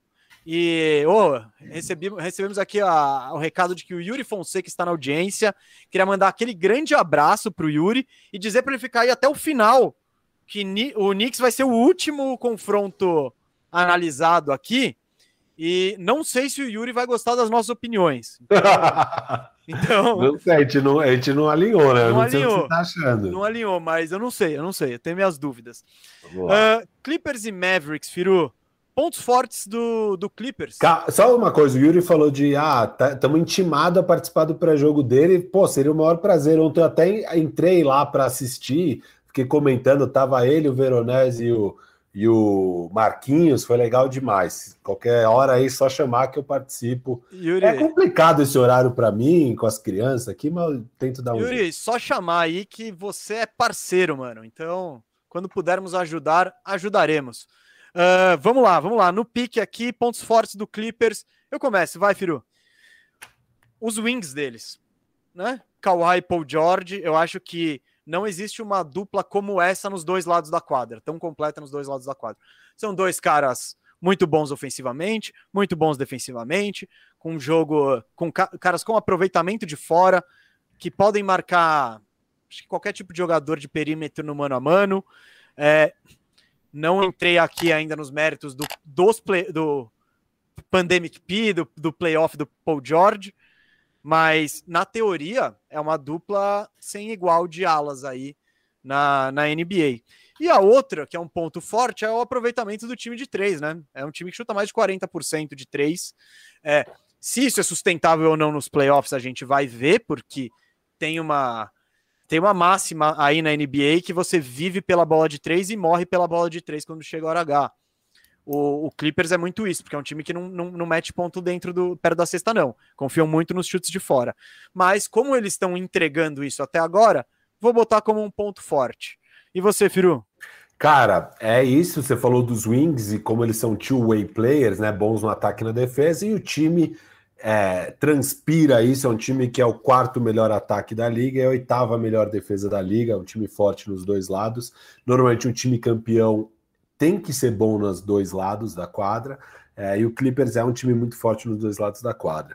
A eficiência é o outro ponto forte. A eficiência, principalmente na bola de três, eles são o melhor time em aproveitamento é, da bola de três e o quarto em effective field goal como um todo. É, todos os jogadores principais aí que jogam bastante minutos do Clippers, exceto os pivôs, né, o Zubat e o Ibaka, todos têm aproveitamento acima de 40% na bola de três. É um absurdo, é, coisa nunca antes vista, e então é muito eficiente o time, sem dúvida. É isso. É curioso para ver como fica nos playoffs, né? É, por enquanto é pontos fortes. Depois pontos fortes, é, exato. Firu, pontos fortes do Dallas, vai. Não, eu acho que não Cara, Ataque. Ataque. É muito forte o ataque. É o Luca, né? O principal ponto forte. O ataque é o Luca. E o ataque é muito forte. É o quarto é, é, o quarto melhor nos últimos 20 jogos, o time melhorou assim bastante nessa reta final, e é o nono melhor na temporada como um todo. Então continua sendo um ataque top 10, mesmo com todos os problemas, o, o começo devagar do time na temporada, é, o Porzingis que machucou mil vezes, é, o, o, a temporada desastrosa do Jason Richardson é, tudo, tudo de ruim que está acontecendo com esse time, mesmo assim eles são ainda um dos principais ataques e tudo isso se passa por Luka Doncic, que é o melhor jogador em quadra dessa série. É, o, eu tô com você que o meu ponto forte é o Luca, eu coloquei pontos fortes, Luca, e aí eu coloquei um segundo ponto forte, porque eu não vou ficar chovendo no molhado do porquê o Luca é incrível. É, Quem acompanha o Bandejão sabe o que a gente acha, enfim. Uh, e o outro ponto forte eu acho o Rick Carlisle, cara. Eu acho, eu gosto muito dele como técnico. É um cara que todo ano eu acho que ele entrega acima do esperado. Você olha o elenco e você olha onde o time termina, você fala, pô, belo trabalho. Enfim, eu gosto muito dele como técnico. Vamos para os pontos fortes aí? Fracos. fracos, desculpa. Clippers. Uh, eu começo de novo, vai. Pontuação no garrafão. Eu acho que você não tem ninguém que. Teoricamente, o ponto no garrafão é a cesta fácil, né? É onde você tem o maior aproveitamento porque você está perto da sexta. Então é meio que lógico isso. E o Clippers tem dificuldade de conseguir bola lá dentro. Não tem nenhum cara forte de post, os pivôs não tem essa característica. O próprio Ibaka é um pivô de chute de meia distância mais do que tudo. Então, e até foi por isso que ele foi trazido, né? Não, vamos, vamos citar, porque pra, por, por causa desse aproveitamento para abrir espaço, mas o Clippers não marca ponto lá dentro. Eu acho que nos playoffs isso pode fazer falta. Entrosamento. Cara, eu não eu não consigo ver o Clippers coletivamente jogando bem. É um time que vou trazer o exemplo do jogo do Orlando Magic. Eles conseguiram perder para Orlando Magic. Eles tomaram um 12 a 0. Eles ainda não estavam fugindo do Lakers. Não, não, não. Eles tomaram 2 a 0 para fechar o jogo do Orlando Magic em tank. Isso acontece com muita frequência no Clippers, que é putz, apertou e agora? Vamos ficar no one on one e ninguém cria nada para ninguém. Então eu acho isso um problemaço para o Clippers e pode fazer diferença nos playoffs. É, que eu coloquei aqui, ó, muito mano a mano, e na hora decisiva eu já vi eles deixarem a desejar várias vezes. Então esses são esses meus Cara, pontos negativos. Acho que estamos alinhados. Inclusive, assim, você falou sobre isso de abrir a quadra, que a decisão de trazer o Ibaka foi por isso, e, é, e eles abrem a quadra, mas o time não é agressivo. Eles são o penúltimo, antepenúltimo da liga em arremesso livre, em idas para a linha. Ah, é, eu, eu falei o quê? É, é Josh... Jason. É o é, Josh Richardson. Eu sempre confundo, porque tinha o Jason Richardson. Os é dois o, são Jay Rich. É, os dois são Jay Rich, é óbvio. É o Josh Richardson. Ele é tão pé de rato que eu tô errando o nome dele em todo o programa. Desculpa, é o Josh Richardson, o defunto que está em quadra ali pelo Dallas Mavericks, tá? É, mas voltando aqui, é um time muito pouco agressivo é, e, e, é o antepenúltimo em, em arremessos livres tentados, né? Então ele vai muito pouco para a linha do lance livre. Ele tinha que bater bola mais para dentro, infiltrar, principalmente aí Kawhi, Paul George, que são super estrelas da liga. Eles tinham que ir mais para a linha do lance livre. Legal, Firo. E isso complementa muito o que eu falei de não fazer cesta fácil. Isso, isso. Não faz cesta fácil. É. Eles precisam conseguir. É, então esse é um ponto aí que e, e, e essa agressividade você sente no na personalidade um pouco desses jogadores, né? Eles não são caras agressivos, eles são caras muito bons, muito talentosos, mas que parece que falta aquela coisa neles, né? Principalmente no Paul George. Aí tem esse outro fator que é o playoff P, o homem que tá 6 de 51 na temporada regular em bolas, como foi a do LeBron de ontem, que era na temporada regular ou pós-temporada? Não, é 6 de 51. É, essa estatística é o seguinte: crunch time, é, arremessos faltando 20 segundos, então última posse de bola, para o time ou passar na frente ou empatar o jogo. O playoff P, mesmo na temporada regular, o crunch time é uma repetição do playoff. Então, é, é também tem esses dados do playoff P no crunch time de temporada regular, ele está 6 de 51 em arremessos como o do papai Lebron de ontem. É, e, e, o time no clutch time como um todo cai muito, cai drasticamente. Eles viram o décimo melhor ataque e a 27 defesa da liga nessa temporada em crunch time. É, o que é muito estranho, né? Você imaginaria mais o ataque deles caindo do que a defesa. Eu não sei aqui exatamente o motivo. Eu acho que é um pouco dos dois, sabe? Se você não ataca, você dá rebote. Quando você dá rebote, o outro time tá. Ele já te ataca com a defesa desmontada. Isso, então, isso. É, é, é, isso. é uma bola de neve. Isso, é uma bola de neve. E, e, ah, e sobre o Playoff P, tem esse fator. O a gente falou do aproveitamento, da eficiência como ponto forte, mas no clutch time, as duas superestrelas estão muito mal nessa temporada novamente. A gente viu nos playoffs do ano passado. E o Kawhi é uma surpresa, né? É, o Kawhi, que é um cara que a gente sempre considerou clutch, ele foi zero clutch nos playoffs do ano passado. É, aquele jogo 7 desastroso contra o, contra o Denver Nuggets, e aqui nessa temporada está se repetindo. Eles estão 31% nos, nos arremessos de quadra no clutch time, ambos, tanto Paul George quanto Kawhi, hein? Não é só Paul George. E na bola de 3, 20%. Então, assim, eu acho que tem um pouco disso que o Gustavo falou, que o jogo fica previsível. Eles não têm uma jogada coletiva, fica, ah, agora é minha vez, agora é sua vez, vou driblar o que vou fazer. Acho que fica mais fácil dos outros times marcarem e o aproveitamento deles despenca. Mas, assim, é impressionante ver o Kawhi com esses números. Eu nunca imaginei que eu fosse ver o Kawhi com esses números, mas são os números, são oficiais, estão aí e é algo a se destacar negativamente para esse time. Bom, pontos negativos do, do Dallas, Firu. Cara, é a coleção de pé de é, ratos. Eu, é eu coloquei ponto positivo Luca, ponto negativo o resto do time. Ninguém que dá para confiar plenamente, né? Não. E o Porzingis, que teoricamente seria o cara que você confia plenamente, você não consegue confiar nele por, por causa da questão física. Então, é isso, eu Sim. não vou nem. Eu acho que é um time bem treinado. É um time que pega pouco rebote, é... a defesa é fraca. Mas é falta de é jogador, tem... a grosso modo, porque o Carlisle, jogador, é o time é bem treinado, sim. mas falta, falta, falta atleta e coitado do Luca aí. Fira o palpite? Não vai falar de matchup? Como eles se enfrentam e tal? Uh, pode ser, pode. Cara, o meu matchup que eu coloquei aqui, eu já vi esse filme.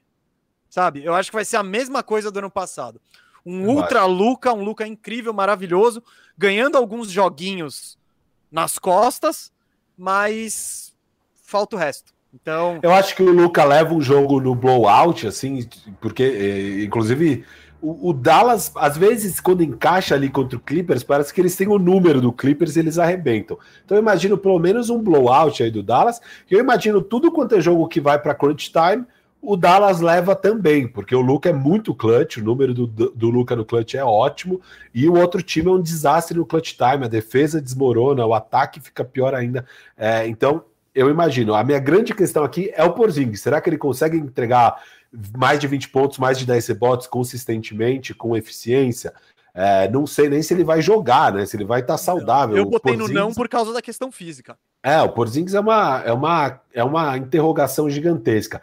Mas se o Porzingis jogar, acho que pode dar trabalho. Eu coloquei aqui, então, para falar o palpite, Clippers levando em sete jogos mesmo. Eu botei Clippers em seis. Boa. Boa. Mas é isso. Uh, eu fiquei eu... na dúvida. Na verdade, eu tinha colocado em seis e risquei e coloquei em sete. Então, meu palpite agora é em sete. Você acha que em sete o Paul George vai garantir ali? Você, não, é, tá, então... não cansou de ver o Clippers pipocar em jogo sete? Cara, o que você tá falando faz sentido. É, faz mais sentido é, ou Dallas em sete ou Clippers em seis. É, né? Não sei. O jogo é em Los Angeles, o definido tal. Você quer mudar? Eu tô te dando a chance de você pegar o Dallas. Se for mudar, para pegar o Dallas. É, né? Não, é. eu vou, eu vou, de, eu vou manter, vai. Eu não vou mudar aqui em cima da hora, mas realmente não faz muito sentido achar que o Clippers vai levar o jogo 7. É, esses caras aí de jogo 7. É. Bom, a gente já agora, agora vai ter que ser mega no pique aqui, porque para variar a gente já estourou tudo que tinha que estourar e é a hora do super chat, Guto. Põe na tela aí os super chats do, do Oeste, a gente vai responder no pique. Ó, vai e... ser no pique. Se quer que a gente respondendo mais longo, vira membro que tem a nossa live. Sim, sim, e vai ser, vai ser no pique, mas desde já agradecemos muito a moral de todo mundo, né? Que, que, que tá, tá ajudando e compartilhando e, nos, no, e contribuindo, essa é a palavra. Cadê aí que eu não tô vendo eu vou ler, tela, Eu vou ler, eu vou ler, tá na tela ah. aqui. É, Li Alves escreveu: Cheguei atrasado aqui, mas que jogo ontem, que sorte temos de ver a história ser feita. Lebon, Lebron e Curry são fantásticos. Abraço, Mesa e Firu. Li Alves, um abração para você, obrigado pela mensagem. A gente já falou de tudo isso que você falou, então só vou realmente mandar um abraço. O Li, Pedro. Calma aí, calma aí. Deixa eu dar um abraço pro Li também, que nos ajudou com cinco conto, é no pique, e de fato são fantásticos. E é. E esse duelo é a grande prova de por que o tal do play-in deu certo. É, e, e, é um play-in para a história. Tipo, dificilmente vai ter um play-in desse nível novamente. Pedro Gama, Lebron falou mal do play-in e fez um dos maiores lances da carreira no mesmo play-in. E vamos, Leicão. Pedro, vamos, Leicão. Obrigado aí pela contribuição, pelos cinco reais. E dissemos e... exatamente isso, exatamente né? Ele reclamou isso. e agora tem um dos maiores lances da carreira graças é, a esse play. Eu acho que já tá tranquilamente no top 10 dele. Não sei se entra no top 5, porque o cara tem bastante lance incrível, mas top 10 deve estar. Tá. Com certeza. Rodrigo Teixeira, parabéns pelo trabalho, pessoal. Vocês são uma ótima dupla que fazem entretenimento, informação e muita simpatia.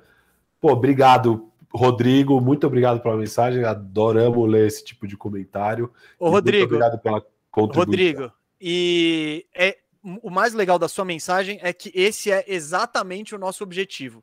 A gente quer informar, divertir, entreter, porque de certa forma é o que acontece comigo e com o Firu aqui. A gente fica trocando ideia e se diverte. Tem uma pegadinha aí, Firu? Tem, o Casares, cara gente boa, é o nome dele. É, Casares, cara gente boa. Fala, amigos do Bandeja. Esse ano vai dar Galo e Blazers. A minha pergunta é: vocês acham que os rumores sobre a saída do Dame tem alguma base? Cara, eu nem sei de, de rumores, eu mas obrigado.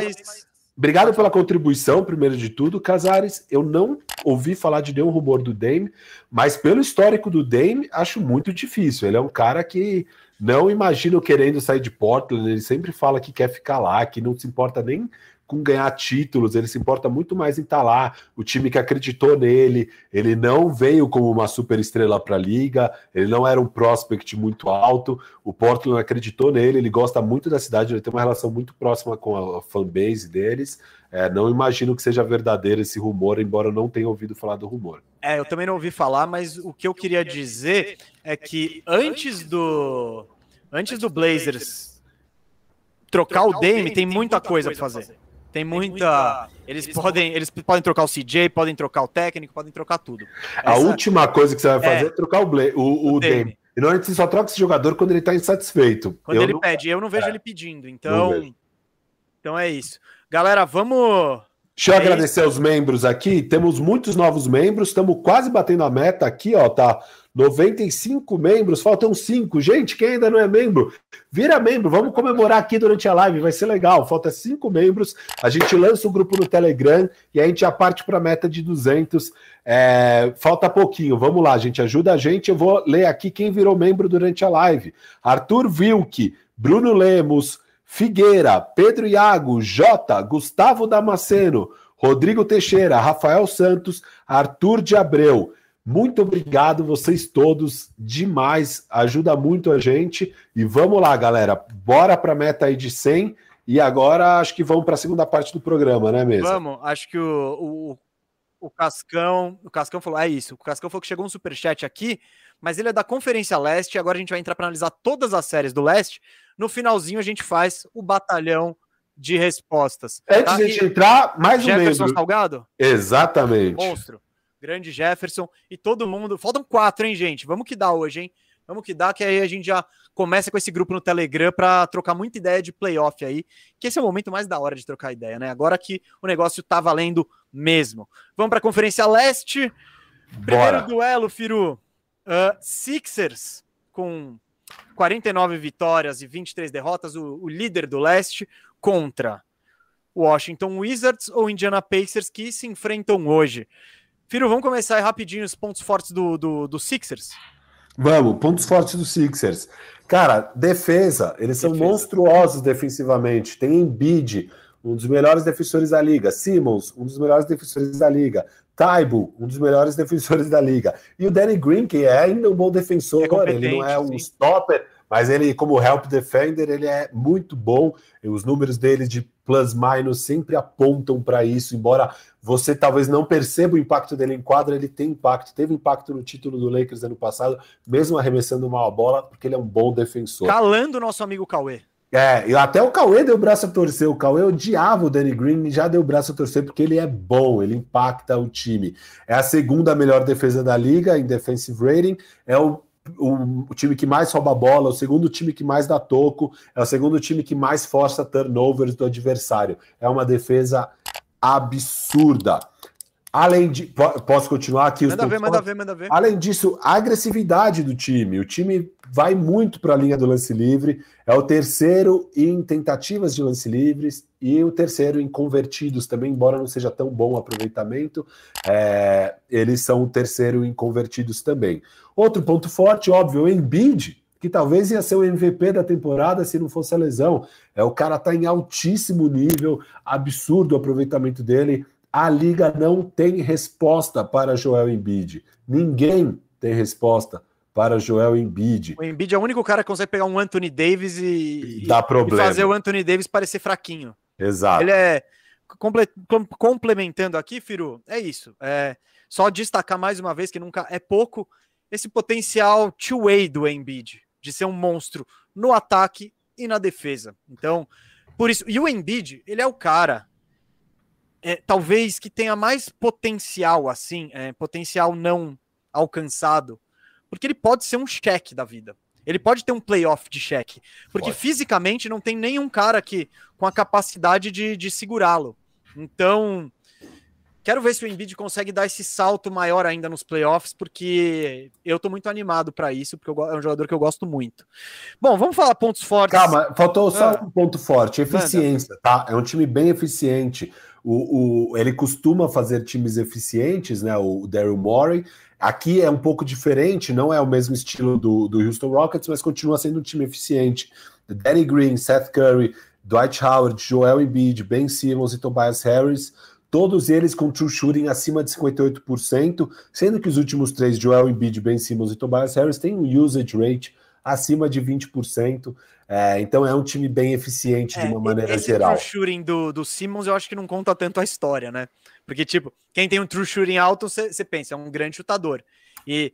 Não, então. Não, mas, mas, é isso que o Daryl é Morey faz, é justamente é, é, querer eficiência. Então, o, o, ele é ruim de chute, ele só, ele só tenta os arremessos aonde ele é eficiente. Então, na prática, ele é um jogador Sim, eficiente mas... em pontuar. Não, mas... eu queria ver na prática ele errar mais e tentar mais os chutes que ele não tem. Porque quando. Porque, calma, calma. Porque quando. Você... O filme me desconcentrou agora. Por... Porque, na real, eu nem lembro o que eu ia falar, porque a gente bateu 100 membros aqui. Aê, aê, aê que festa, que alegria. Muito 101, bom, já 101. tem 101 agora. Falamos aí, gente. Demais, então, valeu, pessoal. O grupo do Telegram vai acontecer antes dos playoffs. Deixa eu pedir uma coisa aqui, não sei se o, não sei se o Guto, o nosso produtor, vai conseguir aqui no, na, no pique fazer isso, mas já muda aí na, aqui no visorzinho a meta para 200. Então vai mostrando 102 de 200. Batemos a meta do 100. Tem grupo do Telegram aí para vocês. É, se não der, tudo bem também, tá, Guto? É só uma viagem aqui na hora. É, não tem problema, mas estou muito feliz. Obrigado aí, todo mundo. Vamos colocar o grupo no ar. E tamo junto, valeu. Agora Bom, a meta é dos. Lembrei o que eu ia falar do Simmons, dos arremessos. É, eu gostaria dele com uma eficiência um pouco menor, mas com mais tentativas de onde ele não mete bola, porque essas são as bolas que fazem falta nos playoffs. E a gente já viu o Sixers ter problema quando o pessoal dá espaço para o Simmons e ele não consegue puni-los por isso. Então, é, esse true shooting dele eu acho um pouco enganoso, assim, pelo jogador que ele é. Uh, pontos fortes e do Wizards e do Pacers. Cara, o Wizards tem. Eu vou bem rapidinho aqui, já vou falar dos dois e falo dos dois.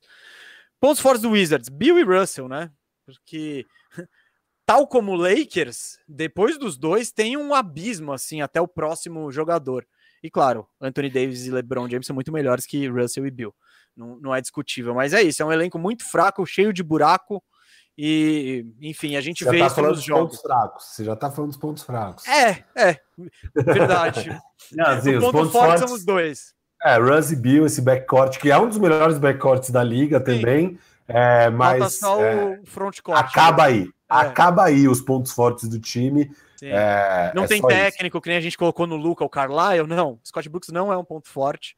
E é isso. Sobre o Pacers, eu gosto muito do Sabonis, eu acho o Sabonis um cara que muito moderno. Eu acho ele ele é esse pivô moderno que consegue trabalhar o jogo da cabeça do garrafão, consegue armar um time, tem tem habilidade para jogar de costas para cesta perto, enfim.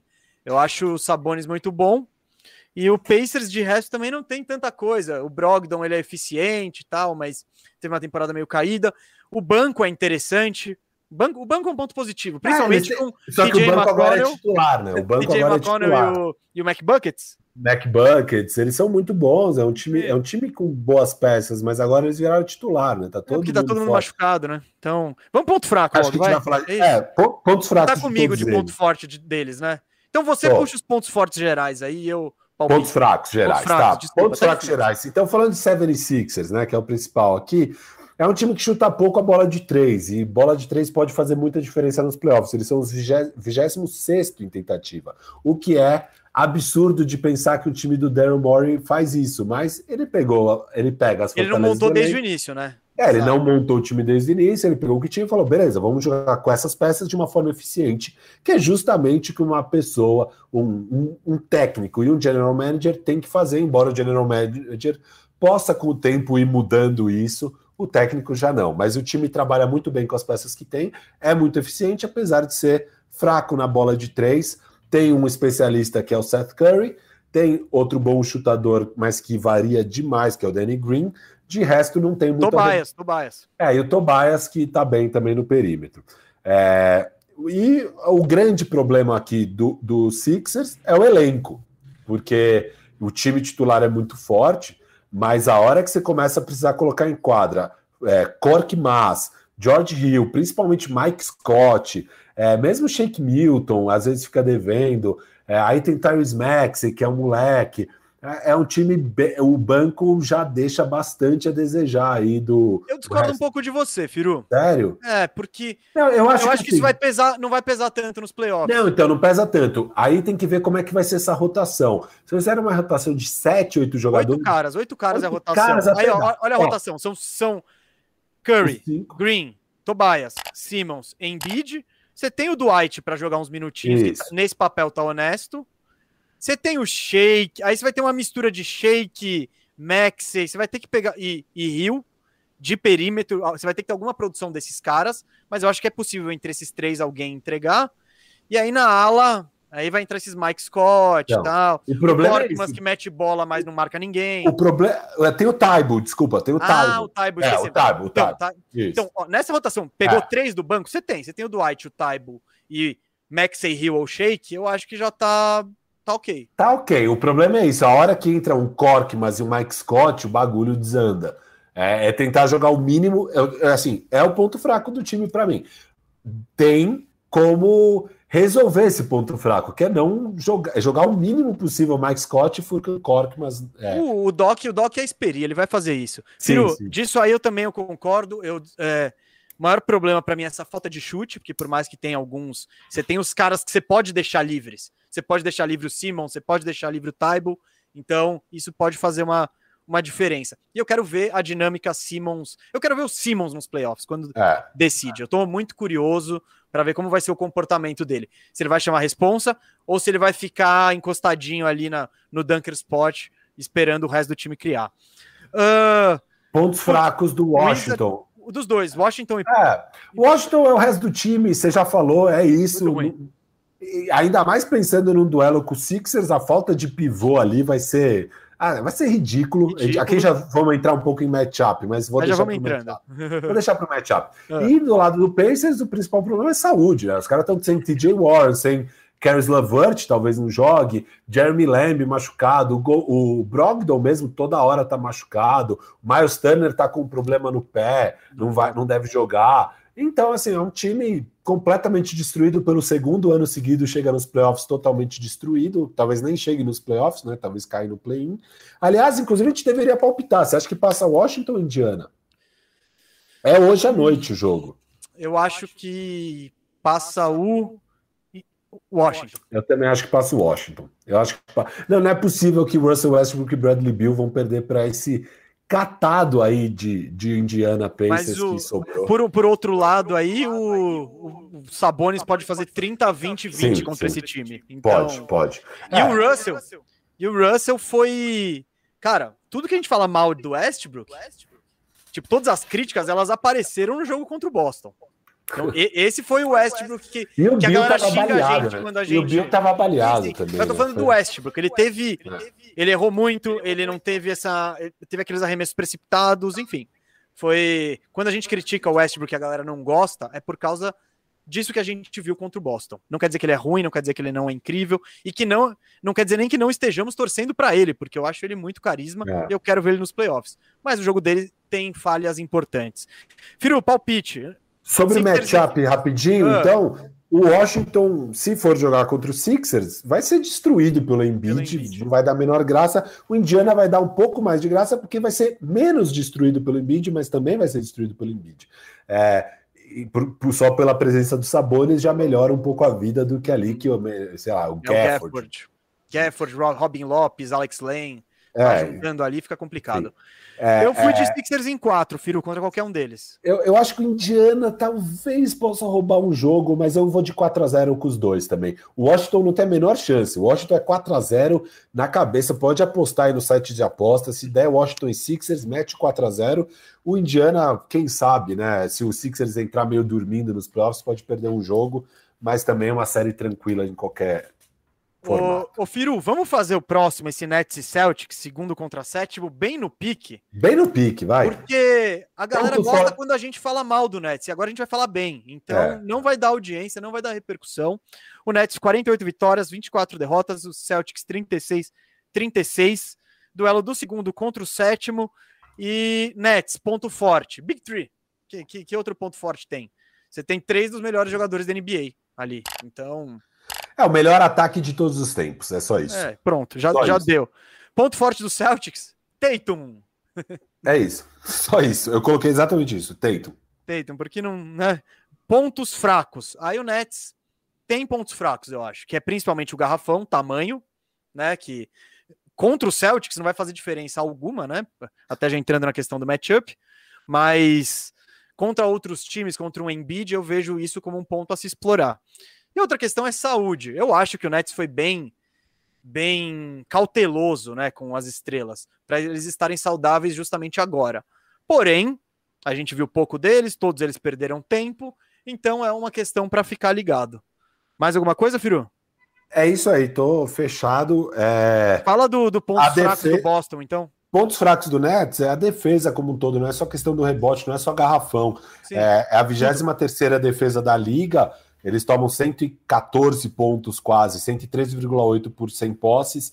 É, existe uma lenda de que a defesa melhorou muito aí nessa reta final, que eles encaixaram, mas nos últimos 20 jogos eles são a 18ª defesa da liga. É uma melhor, eles já chegaram a ser o último, sei lá. É, é, eles começaram a temporada como último, na temporada como um todo eles são 23ª, mas eles continuam no pelotão de baixo, eles são a 18ª, e de fato eles pioraram, eles estão tomando mais ponto, é 114,5 por 100 posses, é que o resto da liga piorou mais ainda, então é, nos últimos 20 jogos, então eles subiram aí um pouco, mas é uma defesa muito ruim a do Nets. O Nets não tem um defensor de elite. Né? Não tem. Não é, tem o tá melhor é o Kevin Durant, que vai ter que carregar um, um peso monstro, porque ele vai ter que marcar cara grande. Desculpa. Kevin Durant voltando de mais lesões, além é. da lesão. Ele era um bom defensor, a gente nem sabe que defensor que ele é hoje. É, aparentemente, talvez seja um bom, não temos certeza também disso. É, então é, um problema. A defesa do Nets é um problema. Não vai ser um problema contra o Celtics, concordo não, com Não, não, não. É, eu, o, Celtics, o problema é a mediocridade geral. É, e o matchup aí também é um problema do Celtics, que o Celtics não consegue explorar as fraquezas que o, Celt, que o, Net, que o Nets, Nets tem. Então vai ser o Harden e o Irving explorando ali Kemba Walker e boa noite. Esse vai ser o matchup. Exato, eu acho, Firo, também. É, se eles não tem ninguém para jogar dentro do garrafão, não vai ser o Robert Williams que vai que vai explorar. O... se machucou ali no play também, nem sei. É, é ele tá. sempre se machuca. Eu nunca sei se ele pode é. jogar, se não pode, enfim. Rapaz, 4x0 tranquilo. 4x0. 4x0 tranquilo. Nossa. Eu acho que a gente foi até. falou mais do que deveria. Boa, mas dá para fazer um corte aí pra galera elogiar a gente. Ver que a gente gosta do, do Nets também, né? Ver que a gente é. tem o. A gente não acha um time horrível. Uh, eu não vou nem perguntar aqui se o Nets ganha o leste, tá, filho? Vamos deixar isso aqui, ó. A gente pode, no final do programa, dar o palpite para cada conferência. Vamos lá. Hum, vou ter que pensar nisso ainda. Hum, agora, se a gente não teve assunto no primeiro, nos dois primeiros, essa eu acho que é a série mais cabeluda dos playoffs. Milwaukee Bucks, terceiro colocado do leste, contra Miami Heat, sexto colocado do leste. Bucks 46 vitórias, 26 derrotas. Heat 40 32. É a reedição de um duelo que rolou nos playoffs do ano passado. O Heat Sim. levou a melhor, semifinal, de conferência. E pontos fortes do Bucks, que começa você, vai, Firu. Do Bucks, então, a eficiência de uma maneira geral é, é o quarto time em aproveitamento de dois, o quinto na bola de três, é, é, o segundo em effective field goal, de uma maneira geral. Então, um ataque bem eficiente. É, eles têm quatro jogadores com true shooting acima de 58% e usage rate acima de 20%, que é Giannis, Bobby Portis, Drew Holiday e Chris Middleton. É um time muito bom de rebote, é o primeiro em rebote defensivo, o segundo em rebote total. É, e, é, e, eles são muito bons em ataque e defesa, né? O time é a décima melhor defesa da liga é, e é o sexto melhor ataque da liga. Essa defesa até é estranho eles estarem em décimo, né? Porque eles sempre foram a, a melhor ou segunda melhor nos últimos anos. É, e chegando o Drew Holiday, você imaginava que ia estar ainda melhor. Então, é, eu acho que esse número é um pouco até mentiroso. Eles são melhores do que a décima defesa. Assim, eu acho que é uma defesa bem forte que eles têm. É, e, e, ah, e eles proporcionam pouco é, lance livre para o adversário. Então é um time que defende muito bem, mesmo fazendo poucas faltas e, e, tudo mais. Então, assim, é um time muito eficiente. É aquele Bucks de sempre, um time muito eficiente e principalmente na temporada regular e vindo novamente. Exato. Vou botar esse adendinho. É que daí aí. isso daí já vai entrar um pouco na hora dos pontos sim, fracos. Sim, sim, Mas como ponto forte, é um time muito eficiente é, e muito forte nos dois lados da quadra. Bom, eu botei como ponto forte principal o Yannis, né? Que é um jogador incrível, maravilhoso, que por ter sido duas vezes o MVP nas últimas duas temporadas, até não recebeu a atenção merecida, né? Porque, mas ele teve uma grande temporada, ele é um jogador muito especial, muito completo, ele é aquele unicórnio, né? Que marca do 1 ao 5, enfim, consegue conduzir a bola, tem aqueles aquelas ele, ele cruza a quadra em três passos, é um cara muito importante. É, tem, tem uma questão que aí vai entrar nos pontos fracos, mas eu vou falar depois. Outro ponto forte. Esse, nesse ano, o Bucks tem três jogadores confiáveis. E você vai rir aqui quando eu falar que o Middleton é confiável. No ano passado tinham dois.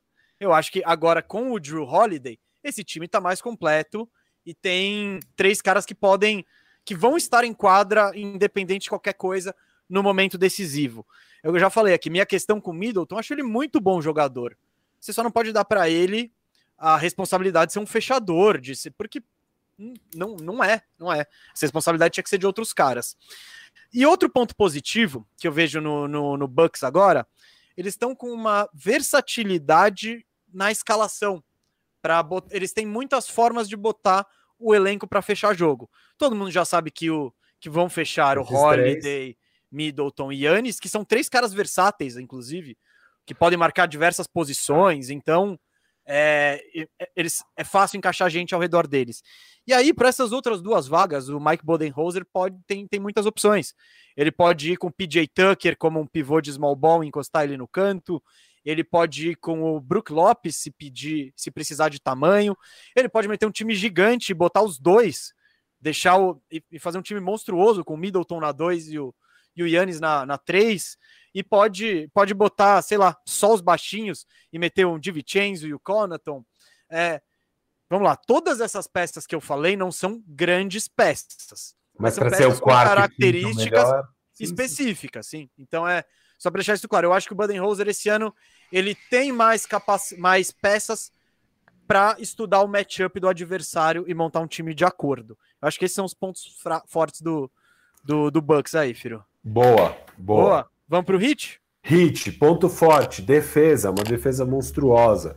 É entrosamento. É sétima da liga, outro ponto forte é sistema de jogo, que daí entra com o entrosamento que você está falando. É muito bem definido, é um time que roda muito bem a bola, todo mundo sabe seu papel. É a cultura hit muito é, dentro dos jogadores. Assim. Eu botei então... isso, é meio ridículo, mas é real o tal do hit culture, né? É, então é, é, é meio que golpe de marketing, mas tem uma verdade aí. E o elenco, né? É um time que você está falando do elenco do Bucks que é versátil, cara. Esse elenco aqui, você obviamente vai jogar é, é, Bam e, e Jimmy. Aí você tem para armação Nani e Dragic. Aí você tem ali de alas, no geral, Duncan Robinson, Tyler Hero e Godala, Arisa. Então você tem dois experientes e bons marcadores e dois chutadores novos com energia. É, e, e e, você tem ainda grandões, você pode colocar a Chua, Dedmon, Bielitsa. Então você tem aí muitos jogadores para encaixar com as suas duas super estrelas, que é Jimmy Butler e Bema Adebayo. Eu concordo com você na questão do entrosamento, Firu, nessa questão do hit culture, que são jogadores. O que, que é isso? São jogadores comprometidos. Eu acho que todo mundo se importa e todo mundo joga um pelo outro, todo mundo sabe seu papel. Muito mérito pro Spolstra. Ele é, putz, ele é ótimo, assim. Aliás, ponto forte do time, Spolstra, né? Bom técnico. Inclusive não... em comparação com o Bucks, né? é, eu ia dizer. Eu, ia, eu vou colocar depois, eu mas também, é isso. A gente tá chegando o, lá. O, o Spolstra, não só o time é bem treinado e tudo isso que a gente tá falando, mas é um cara que consegue Faz fazer ajuste. ajustes, é, sabe chamar jogadas boas na hora de um timeout, ali na hora Muda o time quando precisa, muda a escalação, ele tem, ele, ele tem, tem, o comando do elenco, isso, assim, é muito, é muito legal. É, ponto forte, bagagem. Um time que já chegou na final é, é, o que a gente fala sempre do benefício da dúvida. Isso. Eu posso dar um benefício da dúvida para eles. Eles tiveram uma temporada muito ruim, né? Muito ruim, não, muito inconstante. E esquentaram na reta final aí. É, então, dá para acreditar que sim, eles, eles estavam se poupando e vão trazer um nível maior nos, nos playoffs. É, botei aqui técnico e o outro ponto forte, Bam e Jimmy. O Jimmy, um fechador, né? O Jimmy é um cara cara, que muito. É um cara muito legal de se ver, a postura dele, como ele se importa. E o Bam, o Bam é. Eu tava pensando, cara, meio que. Eu acho o Hit meio que uma orquestra, assim, vai. O, o, o Jimmy é o solista, tá ligado? Ele é o cara que faz as paradas da hora, tal, não sei o que, que rouba a cena. Mas, tipo, eu acho que meio que o maestro, assim, o condutor, eu não sei se. Você para. É o Bem, é o Bem. A gente, que... teve essa, a gente teve essa discussão bem parecida no passado. Você está achando um novo jeito de tentar falar que o principal jogador é o Bem, não é o Jimmy. Para, não, não é vai, é o principal para. jogador. Eu acho que não existe, não existe hit sem os dois. Não, não, e, tá. eu quero só destacar como o Bam ele é incrível na questão de armar ele o é time. É bom, ele, é, ele, ele, é completo, ele marca. Você falou do Anthony Davis, ele tem esse, esse, potencial de buscar um cara no perímetro, ele passa bem a bola, ele conduz a bola até o meio da quadra se precisar monstro na defesa. Enfim, ele, ele, ele é um maestrinho ali, ó, segurando as pontas com todo mundo e fala: vai, Jimmy, faz esse seu solo maneiro aí. Então, não sei se é ideal, mas beleza. Essa é a minha, minha analogia do momento, só para dizer que eu gosto muito dos dois. E você gosta de analogias também. Eu gosto das suas analogias. Você gosta? Ah, o pessoal não... gosta, o pessoal elogia é? essas é, Pô, que legal, que legal, fico feliz. É... Pontos fracos. Cara, pontos fracos do Bucks. É um time que tem o segundo maior pace da liga e muito dessa eficiência, desses números assustadores dele, passa por isso. Nos playoffs, o jogo desacelera. Então, esse jogo de transição, esse jogo rápido do Bucks, vira um jogo de meia quadra, aonde as deficiências do Bucks sempre, todo ano, aparecem muito mais nos playoffs. Bom, eu achei muito bom esse, esse dado aí, Firu, do pace. É, é esse dado Acho é muito que explica, importante. explica a eficiência do Bucks explica demais. É, no clutch time na temporada, na temporada regular, no clutch time, 18 ataque, 11 defesa, time mediano no clutch time.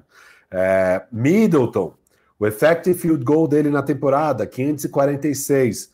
No crunch time, 286. Patético.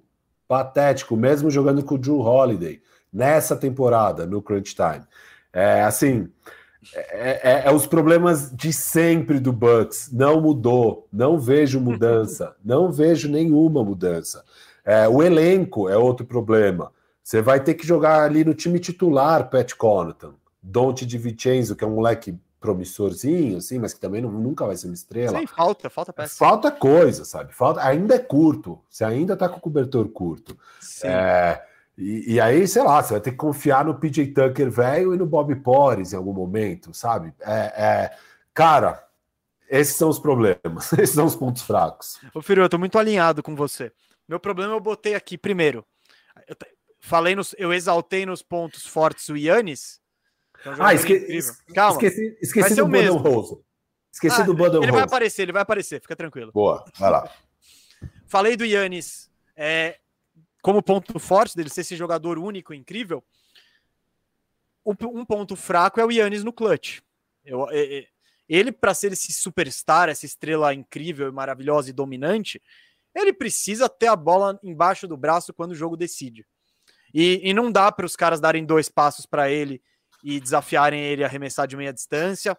Ele precisa subir o nível do jogo dele nessa hora. E o porque aí eu coloquei aqui na minha pesquisa, eu coloquei Yannis no clutch, quem no clutch? Porque se não é o Yannis, vai ser quem? O Middleton Firu aí explicou bem o, os números dele, e é a impressão que a gente tem todo ano, não precisa nem dos números. Cara, ele é muito bom. Ele, só que você não vai isolar ele contra o melhor defensor do outro time e pedir para ele criar uma cesta. Né? Ele, como playmaker secundário, o Yannis faz uma jogada, passa para ele, aí ele, com um ataque em movimento, cria alguma coisa, tem muito mais chance. Para ele ser o cara do, do o go-to, o cara que vai definir, eu acho que falta. Quer dizer, não é ele, não é ele. E, e não dá para exigir isso dele, aí é questão de montagem de elenco. E o técnico, né, Firu? A gente. Ano, 12, foram dois anos seguidos do Milwaukee destruindo e chegando no playoff, perdendo quando ninguém esperava. Perdeu para Toronto, que o, o, o, Bud, o, o coach Bud tomou um nó tático do Nick Nurse, e perdeu para o Miami, que o coach Bud tomou um nó tático do Spolstra. Dá para imaginar que isso vai mudar? Não dá. Exato. Então. É um, cara, é um cara que demora muito para fazer ajustes é, é, é, durante a série. Eu, eu, vejo, assim, o técnico é difícil técnico melhorar, né? Às vezes ele aprende com os erros, mas não parece ser muito o caso do Bud. Eu acho que até o, o Bucks tentou um pouco jogar de outros jeitos durante Sim. a temporada regular, até por isso eles não dominaram o leste nesse ano, é, igual eles sempre dominam mas eu acho que foi meio tímida essa tentativa, não foi o suficiente. Eu vi pouco de Giannis de 5, eu acho que a gente tinha que ter visto muito mais o Giannis jogar de 5, muito mais. Antes é... eles não trocavam é, na marcação, então eles isso, agora estão tentando trocar, mas é isso, implementou no meio da temporada, porque você tem um time que faz sentido trocar toda a marcação, é o desculpa, é o Bucks que Exato. que tem o tipo Drew Holiday, ele pode marcar do 1 ao 3 o, o, o Middleton do 2 ao 4, o Yannis, todo mundo. 3 ao 5, vai. Então, do, é, é, isso. Você vê o Miami, por exemplo, troca bastante. Enfim, são times que têm uma identidade defensiva melhor, que não é o caso do, do Bucks. Tem mais algum ponto fraco aí? Não, é isso. E daí do lado do Hit, cara, acho que os dois pontos fracos, o, o principal aqui é a questão do Ladipo, que tinha sido o principal reforço é, para o Hit tentar bater de frente com os maiores times aí do leste. Posso, posso confidenciar? Eu nem lembrei do Oladipo, cara. É, então, mas eu tem nem, isso. Nem tô levando porque... ele como fator. Não, então, mas tem isso, porque é, imagina um Oladipo saudável, um cara que pode, mesmo que seja banco, vindo do banco e meter 20 pontos tranquilamente, com bom nível de eficiência, cara, faria muita diferença nos playoffs. É, e era aposta um pouco né, do Hit para esse ano, para conseguir ir longe nesses playoffs. É, foi por água abaixo, acho que inclusive foi um ótimo test drive para o Hit saber que não é o caminho para essa off-season assinar o Oladipo. Pode mas... até ser, mas não gastando muito dinheiro, né? Isso, isso. Eu acho que esse ano do Oladipo vai ser um contratinho curto para fazer uma boa temporada, para daí assinar um bom contrato no outro ano. Ele se ferrou aí. É, mas, enfim, esse é um dos pontos fracos, então a grande aposta de melhora não aconteceu. Tem o Bielitsa, que um fator pequenininho, Sim. né? Ele vai jogar minutos em certos matchups.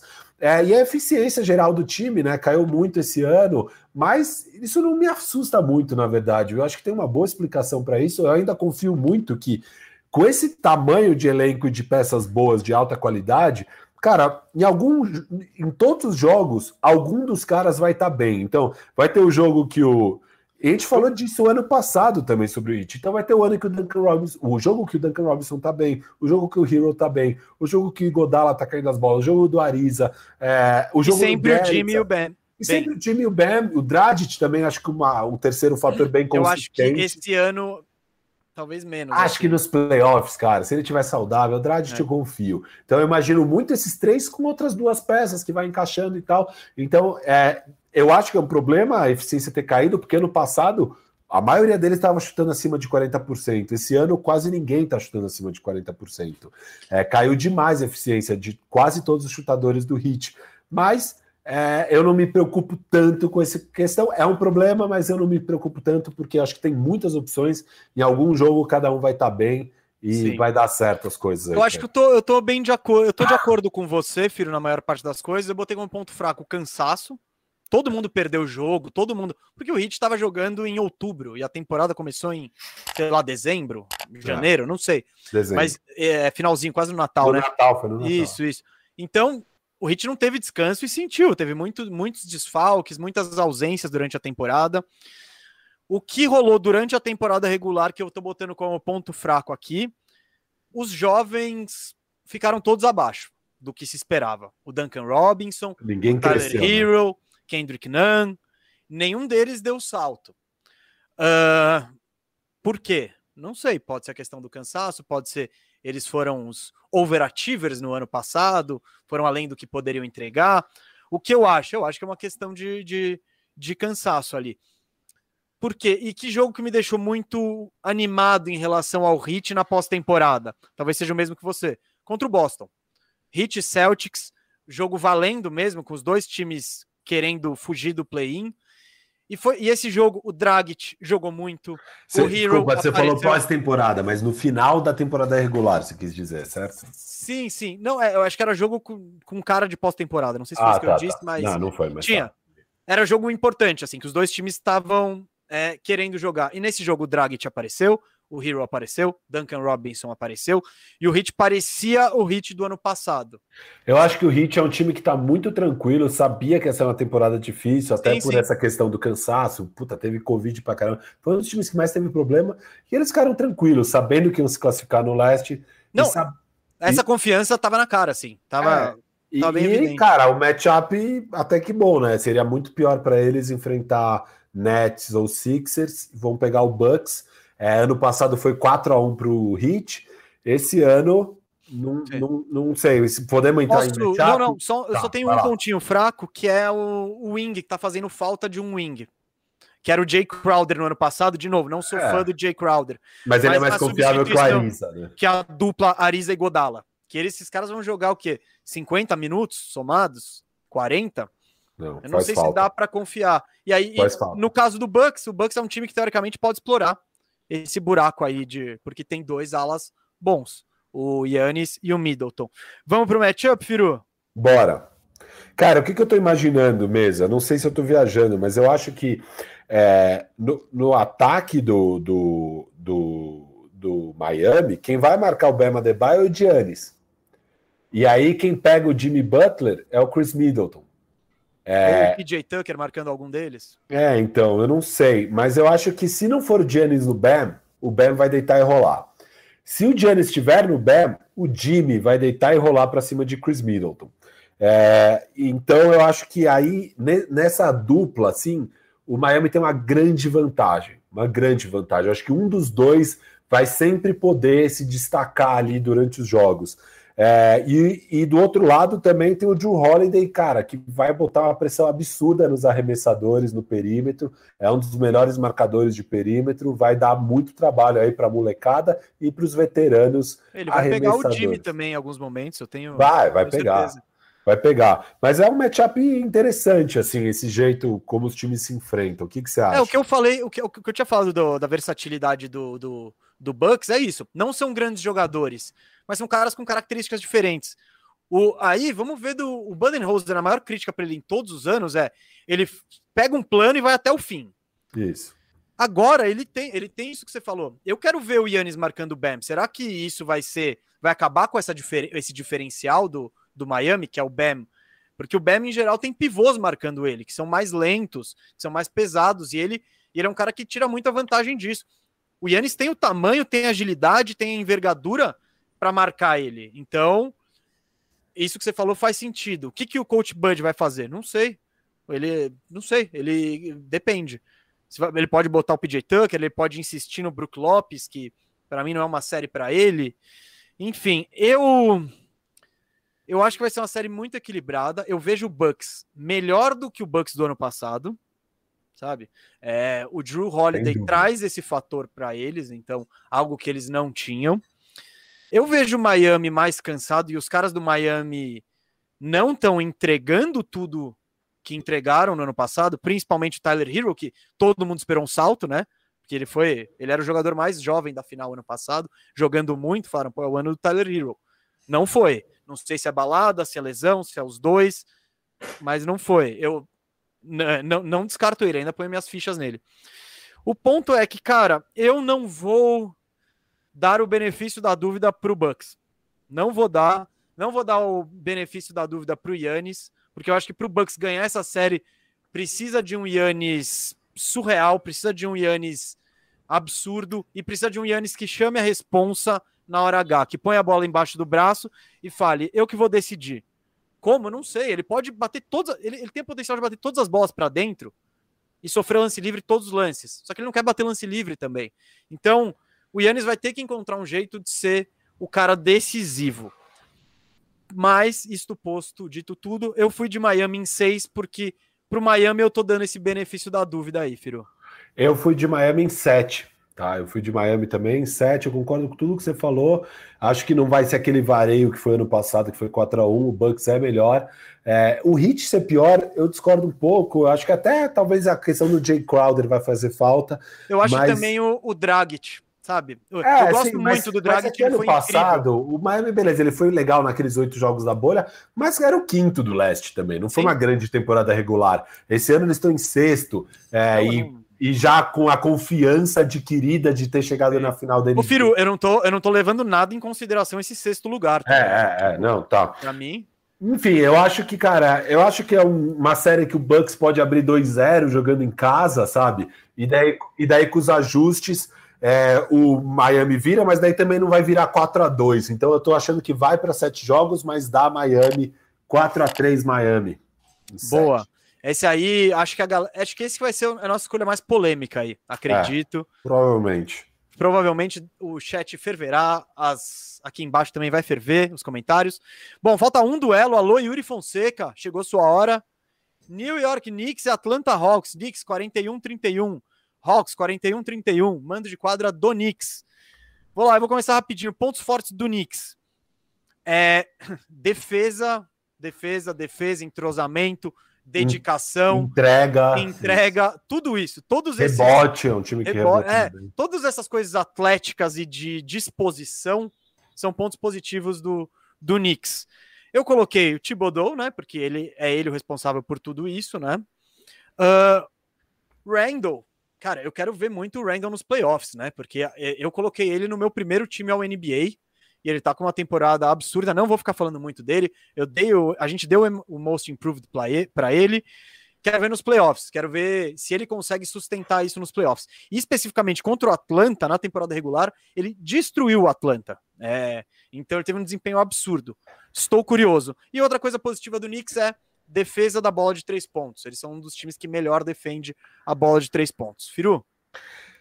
Defesa da bola de três pontos, eu acho que tem um pouco, pelo que eu lembro dos números, tem um pouco de Cas casualidade, é, porque teve muito arremesso não contestado que não entrou. Sim, mas é, é que falavam isso desde o início. É. E terminou assim, então. É, então, se, se eu vou, é, eu tô levando em consideração. Pode ser. Pode ser. É, mas é isso, eu acho que eu, eu, concordo com os pontos, então vou já entrar no Hawks aqui, boa, tá mesmo? Melhor. O, o, o, ataque é muito forte, né? O oitavo ataque da liga. Eles são o quarto em tentativa de lance livre, o segundo em, em lance livres feitos. É, o, o Trey Young é o terceiro cara que mais bate lance livre na liga. Só de o, forma irritante. Só o Embiid e o Giannis, mas então tem esse negócio agressivo no ataque deles. É um time que pega muito rebote. É, o Capela, o monstro ali nos rebotes ofensivos. O John Collins também pega bastante rebote. Eles são o quinto time que mais pega rebote da liga. É, e é o time que permite menos. Quarto time que permite menos rebotes aos adversários. É um time bastante eficiente. Você tem aí é, Trey Young, Bogdanovich, Collins e Capella, todos com PR acima de 20 e um usage acima de 20, é, e desses aí, três tem o true shooting acima de 60%. É só o Trey Young que não. O Trey Young não é tão eficiente quanto os outros caras, mas é um, é um time, no geral, bastante eficiente. Se você pegar de 42 jogadores da liga com o PR acima de 20, então desses eles têm três, ou quase quatro, porque tem um, um deles está quase nesse limite aí do PR de 20. É, e tem 57 só jogadores com true shooting acima de 60%. Então, trouxe esses números para demonstrar que não é fácil você ter um true shooting acima de 60%. E desses que tem, só 29 com usage rate acima de 20%. Então, dos 29 jogadores que têm usage rate acima de 20 e true shooting acima de 60, eles têm três desses 29 jogadores. É um time muito eficiente, o elenco é profundo. Você tem aí oito, nove jogadores bons que podem jogar bem é, é um time com muita qualidade, assim. E para mim, o melhor jogador em quadra que é o Trey Young. Eu confio mais no Trey Young do que no Julius Randle, apesar da grande temporada do Julius Randle. Boa, filho. Só para complementar, eu acho que eu estou de acordo com quase tudo aí. Uh, para mim, o ponto mais forte, claro, além do Trey Young, do, que é a estrela do time, é o cara que, que dita o ritmo e tal, é que o elenco é profundo. É um elenco profundo e versátil. Isso. Você tem, por exemplo, pega a posição de ala de força. Você pode ir com o Collins, que é uma ala de força mais tradicional, ou você pode ir com o Galinari, que é menos móvel, mas é um especialista de três. Na, nas alas, você tem, você tem um monte de ala. Que, claro, o teto deles não é tão alto. Não, o, em Star Power não tem tanto, mas tem muita gente competente.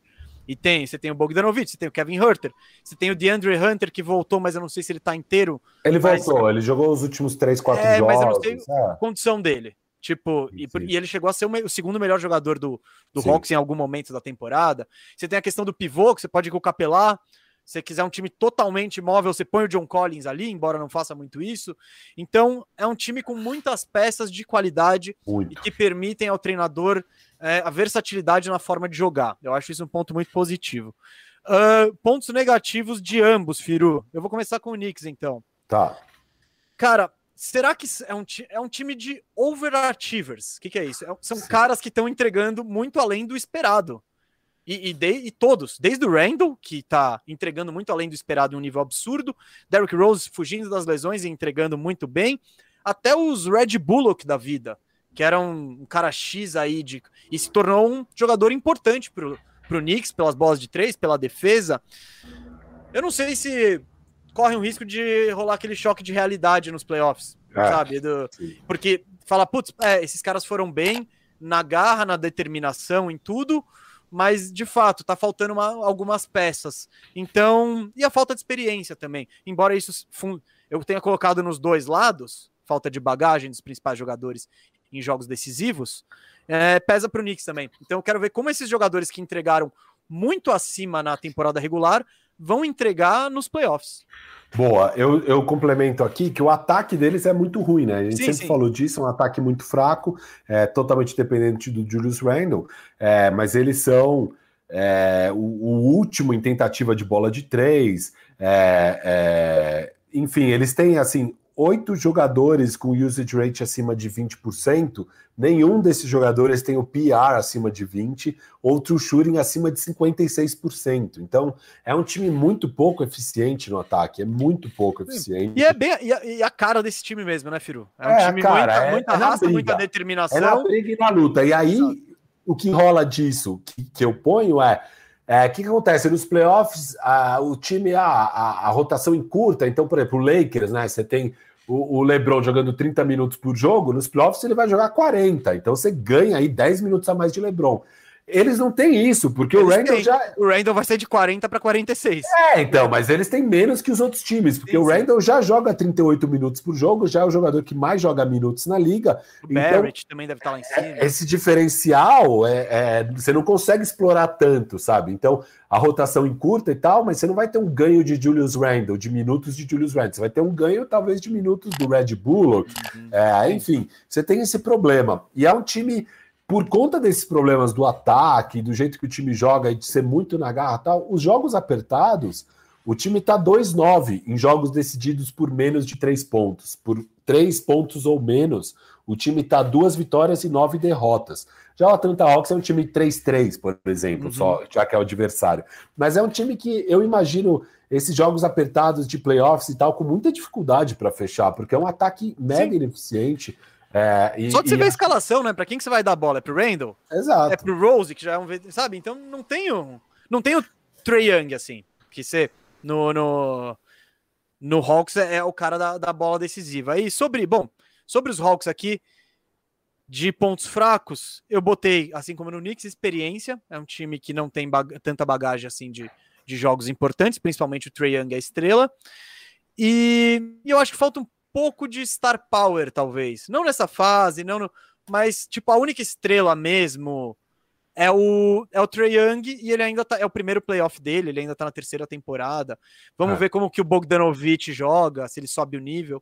Enfim, é, eu, é isso. Eu, eu, coloquei a defesa como um ponto fraco, eles são o 21 da liga, é, eles são dos times que menos força turnovers do adversário, eles pressionam um pouco o adversário. Uhum. É, a bola de três, eles tentam pouco a bola de três, apesar de ter alguns especialistas, aí principalmente Bogdanovich é, e o Galinari e o Trey Young, que arremessa o Trey Young, o Hurter, eles têm, é, eles têm eles caras têm, que teoricamente chutam. Sei lá, porque eles arremessam pouco, eles são o 19 em arremesso da bola de três. Eu fiquei assustado com essa, é, com essa estatística. Também. Até porque é isso, o, o é, o Bogdanovich, o Williams, Galinari, Collins, todos têm acima de 40% de aproveitamento. Eles deveriam explorar mais isso. É, e o outro ponto fraco é a saúde do time, que é isso. O DeAndre Hunter talvez seja o segundo, terceiro melhor jogador do time. É uma questão. O Cam Reddish ainda vai ser reavaliado daqui uma semana, não sabemos se joga ou não.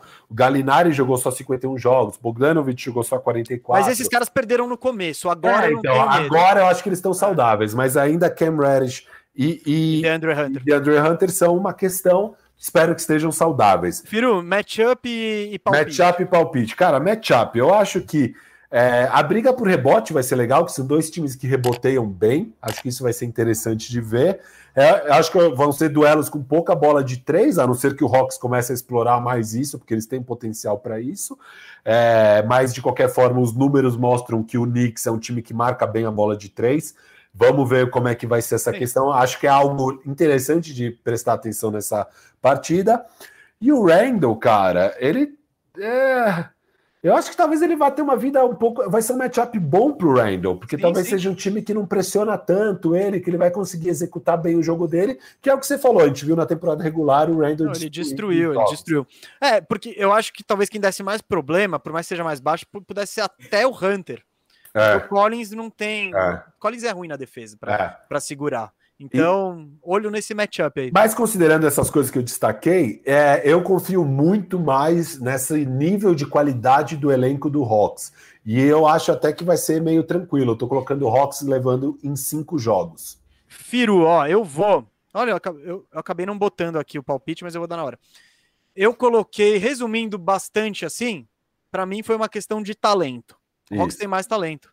Você olha o elenco assim, você fala, que, que, elenco, que elenco você prefere ter? Eu duvido que alguém aqui prefira ter o, prefira ter o elenco do Knicks. Cara, eu já então... volto um segundo. Conta para as pessoas, desculpa, um segundo. Vai lá, vai lá, vai lá, vai lá, vai lá. Contar eu não sei o que para as pessoas. Mas é isso, eu acho que essa, essa é uma série decidida principalmente pela questão do e do e, e o Hawks tem mais. O Hawks tem mais talento do que o Knicks. O Knicks vamos lembrar e ressaltar e dizer de novo, cara, que temporada maravilhosa do, do Knicks. Opa, passou o busão. Acima de qualquer expectativa. O Hawks já tinha uma expectativa alta, no, no, ano passado mesmo já tinha, e esse ano ainda mais com os vários reforços. Então, o Hawks eu acho que tá onde, onde gostaria de estar. O Knicks, ele tá acima de qualquer expectativa. Então, mesmo que o Knicks caia, eu já acho um grande, um grande, um grande avanço para a franquia que está se mostrando, que é o que falamos em outros programas, assim.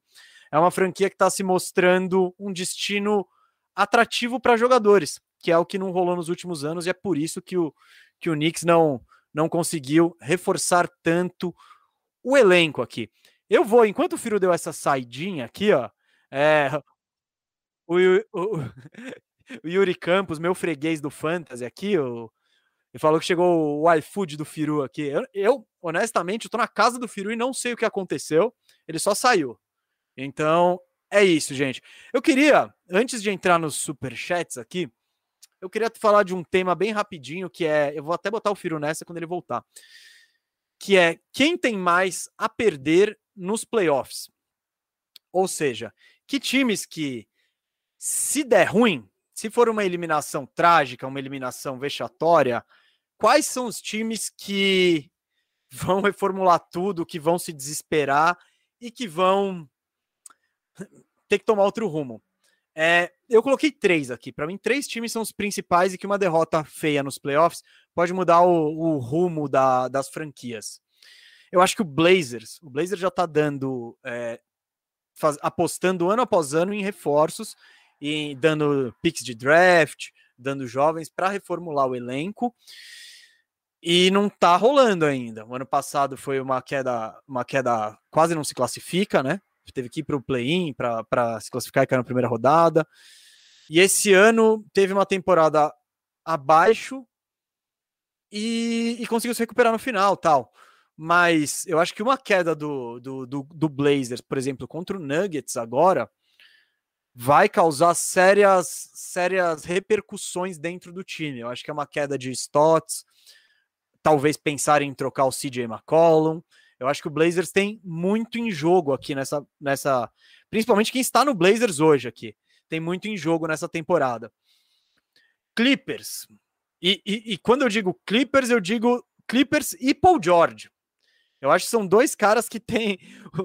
Porque o Clippers, se der ruim, se for mais uma eliminação decepcionante que nem foi no ano passado contra o, contra o Denver Nuggets, eu acho que o, que o Clippers vai ter que tentar uma reformulação pesada. Firu, eu estou trazendo aqui um, um, um, tema que é que times têm mais a perder nesses playoffs em caso de vexame.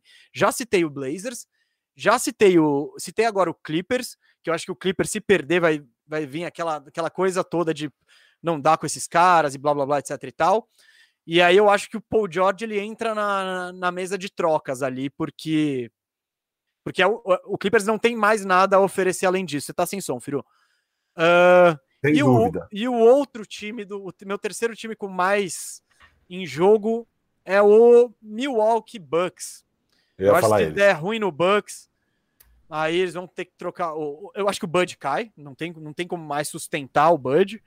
E vão ver o que faz com o Middleton. E o Bucks também. Vale lembrar que deu caminhão de coisas na troca do, do Holiday, né? Então eu acho que esses times têm muito aí a perder nos playoffs. São os que mais têm coisa em jogo aí. E você, Firu? Alinhado, é, totalmente, não vou nem falar. Vamos para o Superchat rapidinho? Bora. Bora, Deixa eu só bora. te perguntar, enquanto o Guto coloca na tela o superchat, é, qual é o seu palpite para campeão do leste e campeão do oeste? Se quiser, eu começo. Eu falo Sixers e Lakers. Pô, Firu, eu tô, cara, eu tô com o Lakers, bem uh, seguro, entre aspas, né? Mas eu acho que é o time mais completo do oeste. No leste, eu tô numa briga na minha cabeça de Nets e Sixers, bem, bem forte. Mas eu. Eu vou de Sixers também, Firu. Ah, garoto. Não, o Sixers, além de tudo, tem que dar. É, é beijar ali o Budenholzer que tomou a decisão. O Sixers tá na final já do Leste. É, e tipo, e, e vai ser 4-0, 4-0, vai chegar descansadinho pra final, enquanto os outros times vão ter que se coisa, ali. Apostar no Sixers, é, se, for, se for ver questão Vegas, o Sixers vai pegar dois confrontos muito mais fáceis do que o Nets, por exemplo. Isso. Então, então deixa eu ler o superchat aqui que tá na tela. Vamos lá. Augusto César, e aí, Firumeza, muito obrigado pelas lives e informações que vocês trazem. E agora, queria ver a opinião de vocês sobre o meu jogador favorito, Kyrie, com 50, 40, 90, e o entrosamento dos Nets. Título vem? Olha, o Kyrie, especificamente, é um caso que a gente já elogiou aqui. Eu tinha muitas dúvidas em relação ao a como ele iria coexistir com as estrelas do, do Nets. A habilidade dele é indiscutível, assim. E, e ele conseguiu fazer isso. Ele, ele, conseguiu deixar o ego, o ego dele um pouco abaixo, é, deferir em relação ao Harden e virar um, um shooting guard. Esses números aí provam que a escolha de arremesso dele tá melhor. Ele tá fazendo isso melhor. Ele tá forçando menos. E habilidade para chutar, para driblar, isso ele tem, sabe? É, a questão dele, do Kyrie, sempre foi envolver companheiros, assim. Esse foi o sempre meu, meu ponto crítico em relação a ele. E parece estar tá melhorando, vamos ver. O entrosamento do Nets, das estrelas, é, tá legal, tá legal. Eles, eles se parecem comprometidos a, a jogar em conjunto. Então, eu acho, cara, o Nets tem boas chances de ser campeão, sim. É, é não, não descarto. Firu? Cara, só sobre o, o comentário dele. É, cara, esse negócio de 50, 40, 90 é, é, uma das estatísticas que eu menos me importo. Assim, eu não acho que é tão significativo, mas o Kyrie, independente de eu não achar isso significativo, eu acho que o Kyrie um baita jogador. É, tá numa posição que raras vezes um jogador se encontra na carreira para ganhar um título. Você tá num timaço, é a hora e a vez aí de tentar ganhar esse título. Eu e o, não e o aposto... Kyrie é o terceiro melhor jogador do Nets, né? Isso. Pode lembrar, olha é, o nível. Eu não, vai ser muito raro o Kyrie conseguir ir para um time onde ele é o terceiro melhor. Então, é, cara, é a chance. Não, não, mesmo assim, ainda não aposto neles, mas eu talvez deveria, em termos de talento, eu deveria, mas eu ainda não aposto neles, mesmo assim. O buraco no garrafão aqui. Josemar Teixeira, obrigado pela contribuição em euros, que agrada o Cascão. Lakers em 5. Tamo, tamo junto, eu nem lembro, deixa eu ver aqui. Alinhadaço. Alinhadaço, alinhadaço. Valeu pela contribuição, Josemar, que acredito que fala do. Fala do, do, do outro lado do oceano com a gente aqui. É. Cláudio Galdino, fugindo aqui do trabalho para dizer que amo vocês, obrigado pelo trabalho. Cláudio, eu que amo vocês. E também eu daqui a pouco, te... daqui a pouco não, agora eu tenho que sair para ir para o trabalho, eu vou ler só o último superchat e aí o Mesa encerra aí com vocês, responde os últimos superchats. Everton Costa, 15 euros em euros, caramba, essa é a maior contribuição. contribuição Kelvin Kerber, você foi batido, você foi batido agora pelo Everton Costa. Finalmente consegui acompanhar o Bandejão ao vivo aqui no Fuso da Irlanda. Admiro Uau. demais o trabalho de vocês. Um grande abraço, sucesso, rapaziada. Muito obrigado, Everton. O meu irmão, por sinal, mora na Irlanda. Não vou nem passar contato, porque ele não é legal igual eu. Não, não, não, não, não. Não, não, não encontra com. Não com... encontra meu irmão. Ele é pior que o Cascão. Nossa. É... Ó, oh, o Kevin Kerber tá disputando, né? O Kevin Kerber meteu mais 55. Kelvin, obrigado, cara. Demais. É... Já falamos do Kelvin aí. Quem gosta de pôquer, acompanha aí o trabalho da Samba Poker, que é o time dele de pôquer cara é um monstro. Mas eu quero, é. eu posso agradecer, eu quero agradecer o Everton agora. Costa também. É, agradece, desculpa, eu tô indo embora, gente. Vai lá, Firu. Ferrou aqui, vaza, obrigado. reunião. Não vou, não vou sair, vou virar a câmera para para vocês não verem a careca do mesa, eu vou só virar aqui pro, pro mesa que eu tenho uma reunião agora. Abraço, gente. Vamos lá, gente. Eu vou terminar os superchats aqui. Firu tem reunião. O Guto também tá no limite. Agradeço o Kelvin mais uma vez, pô. Valeu mesmo pela moral e por acompanhar a gente.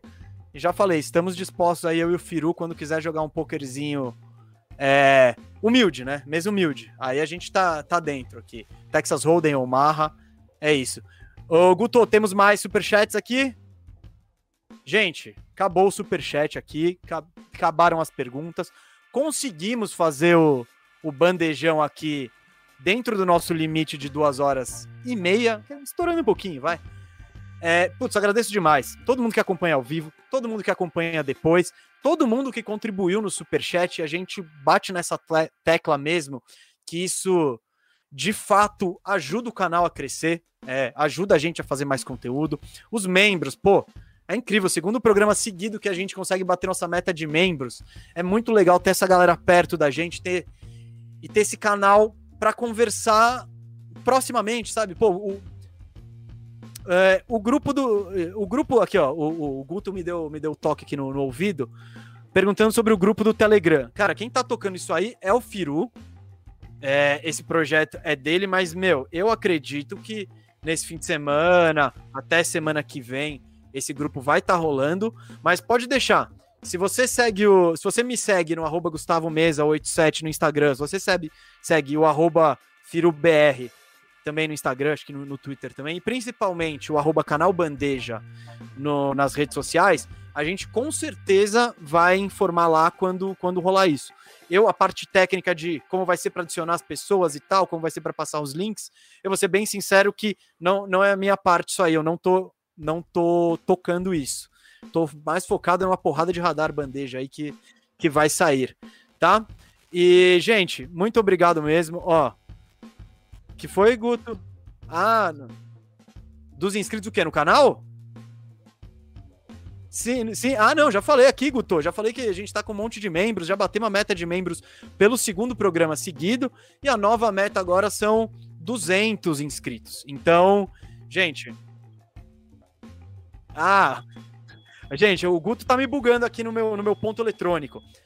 A gente está com 200 membros no canal e quase 200 mil inscritos no Bandeja. Então, é isso. Então, gente, hum, se você ainda não acompanha o Bandeja, se você ainda não, não segue o Bandeja na, nas redes sociais e, no, e não segue a página, aqui ó, o canal no YouTube, Siga aí, por, segue aí, por favor. Vamos chegar a 200 mil, que é um número redondinho, bonitinho, pra gente começar o começar o, os playoffs em alto estilo. Thiago Biagioni fala aqui, 104 membros, o mesa tá bugado. Cara, você não sabe como é o Cascão no ponto, o Guto no ponto, e aí fala membro inscrito, mas ó, para finalizar, são 104 membros, 104 bandejeiros oficiais. Agradecemos demais. E no canal do YouTube, quase 200 mil membros. Vamos lá, galera segue a gente. 200 mil inscritos. É muito, muito termo, hein, ô Guto? Eu vou te chamar você para a próxima live aqui para você participar. Galera, muito obrigado. Agradeço demais aqui. Estamos muito animados para os playoffs. Esse é, esse é o filé aqui da, da NBA. E é isso. Daqui a pouco, semana que vem, estamos de volta. Acompanhe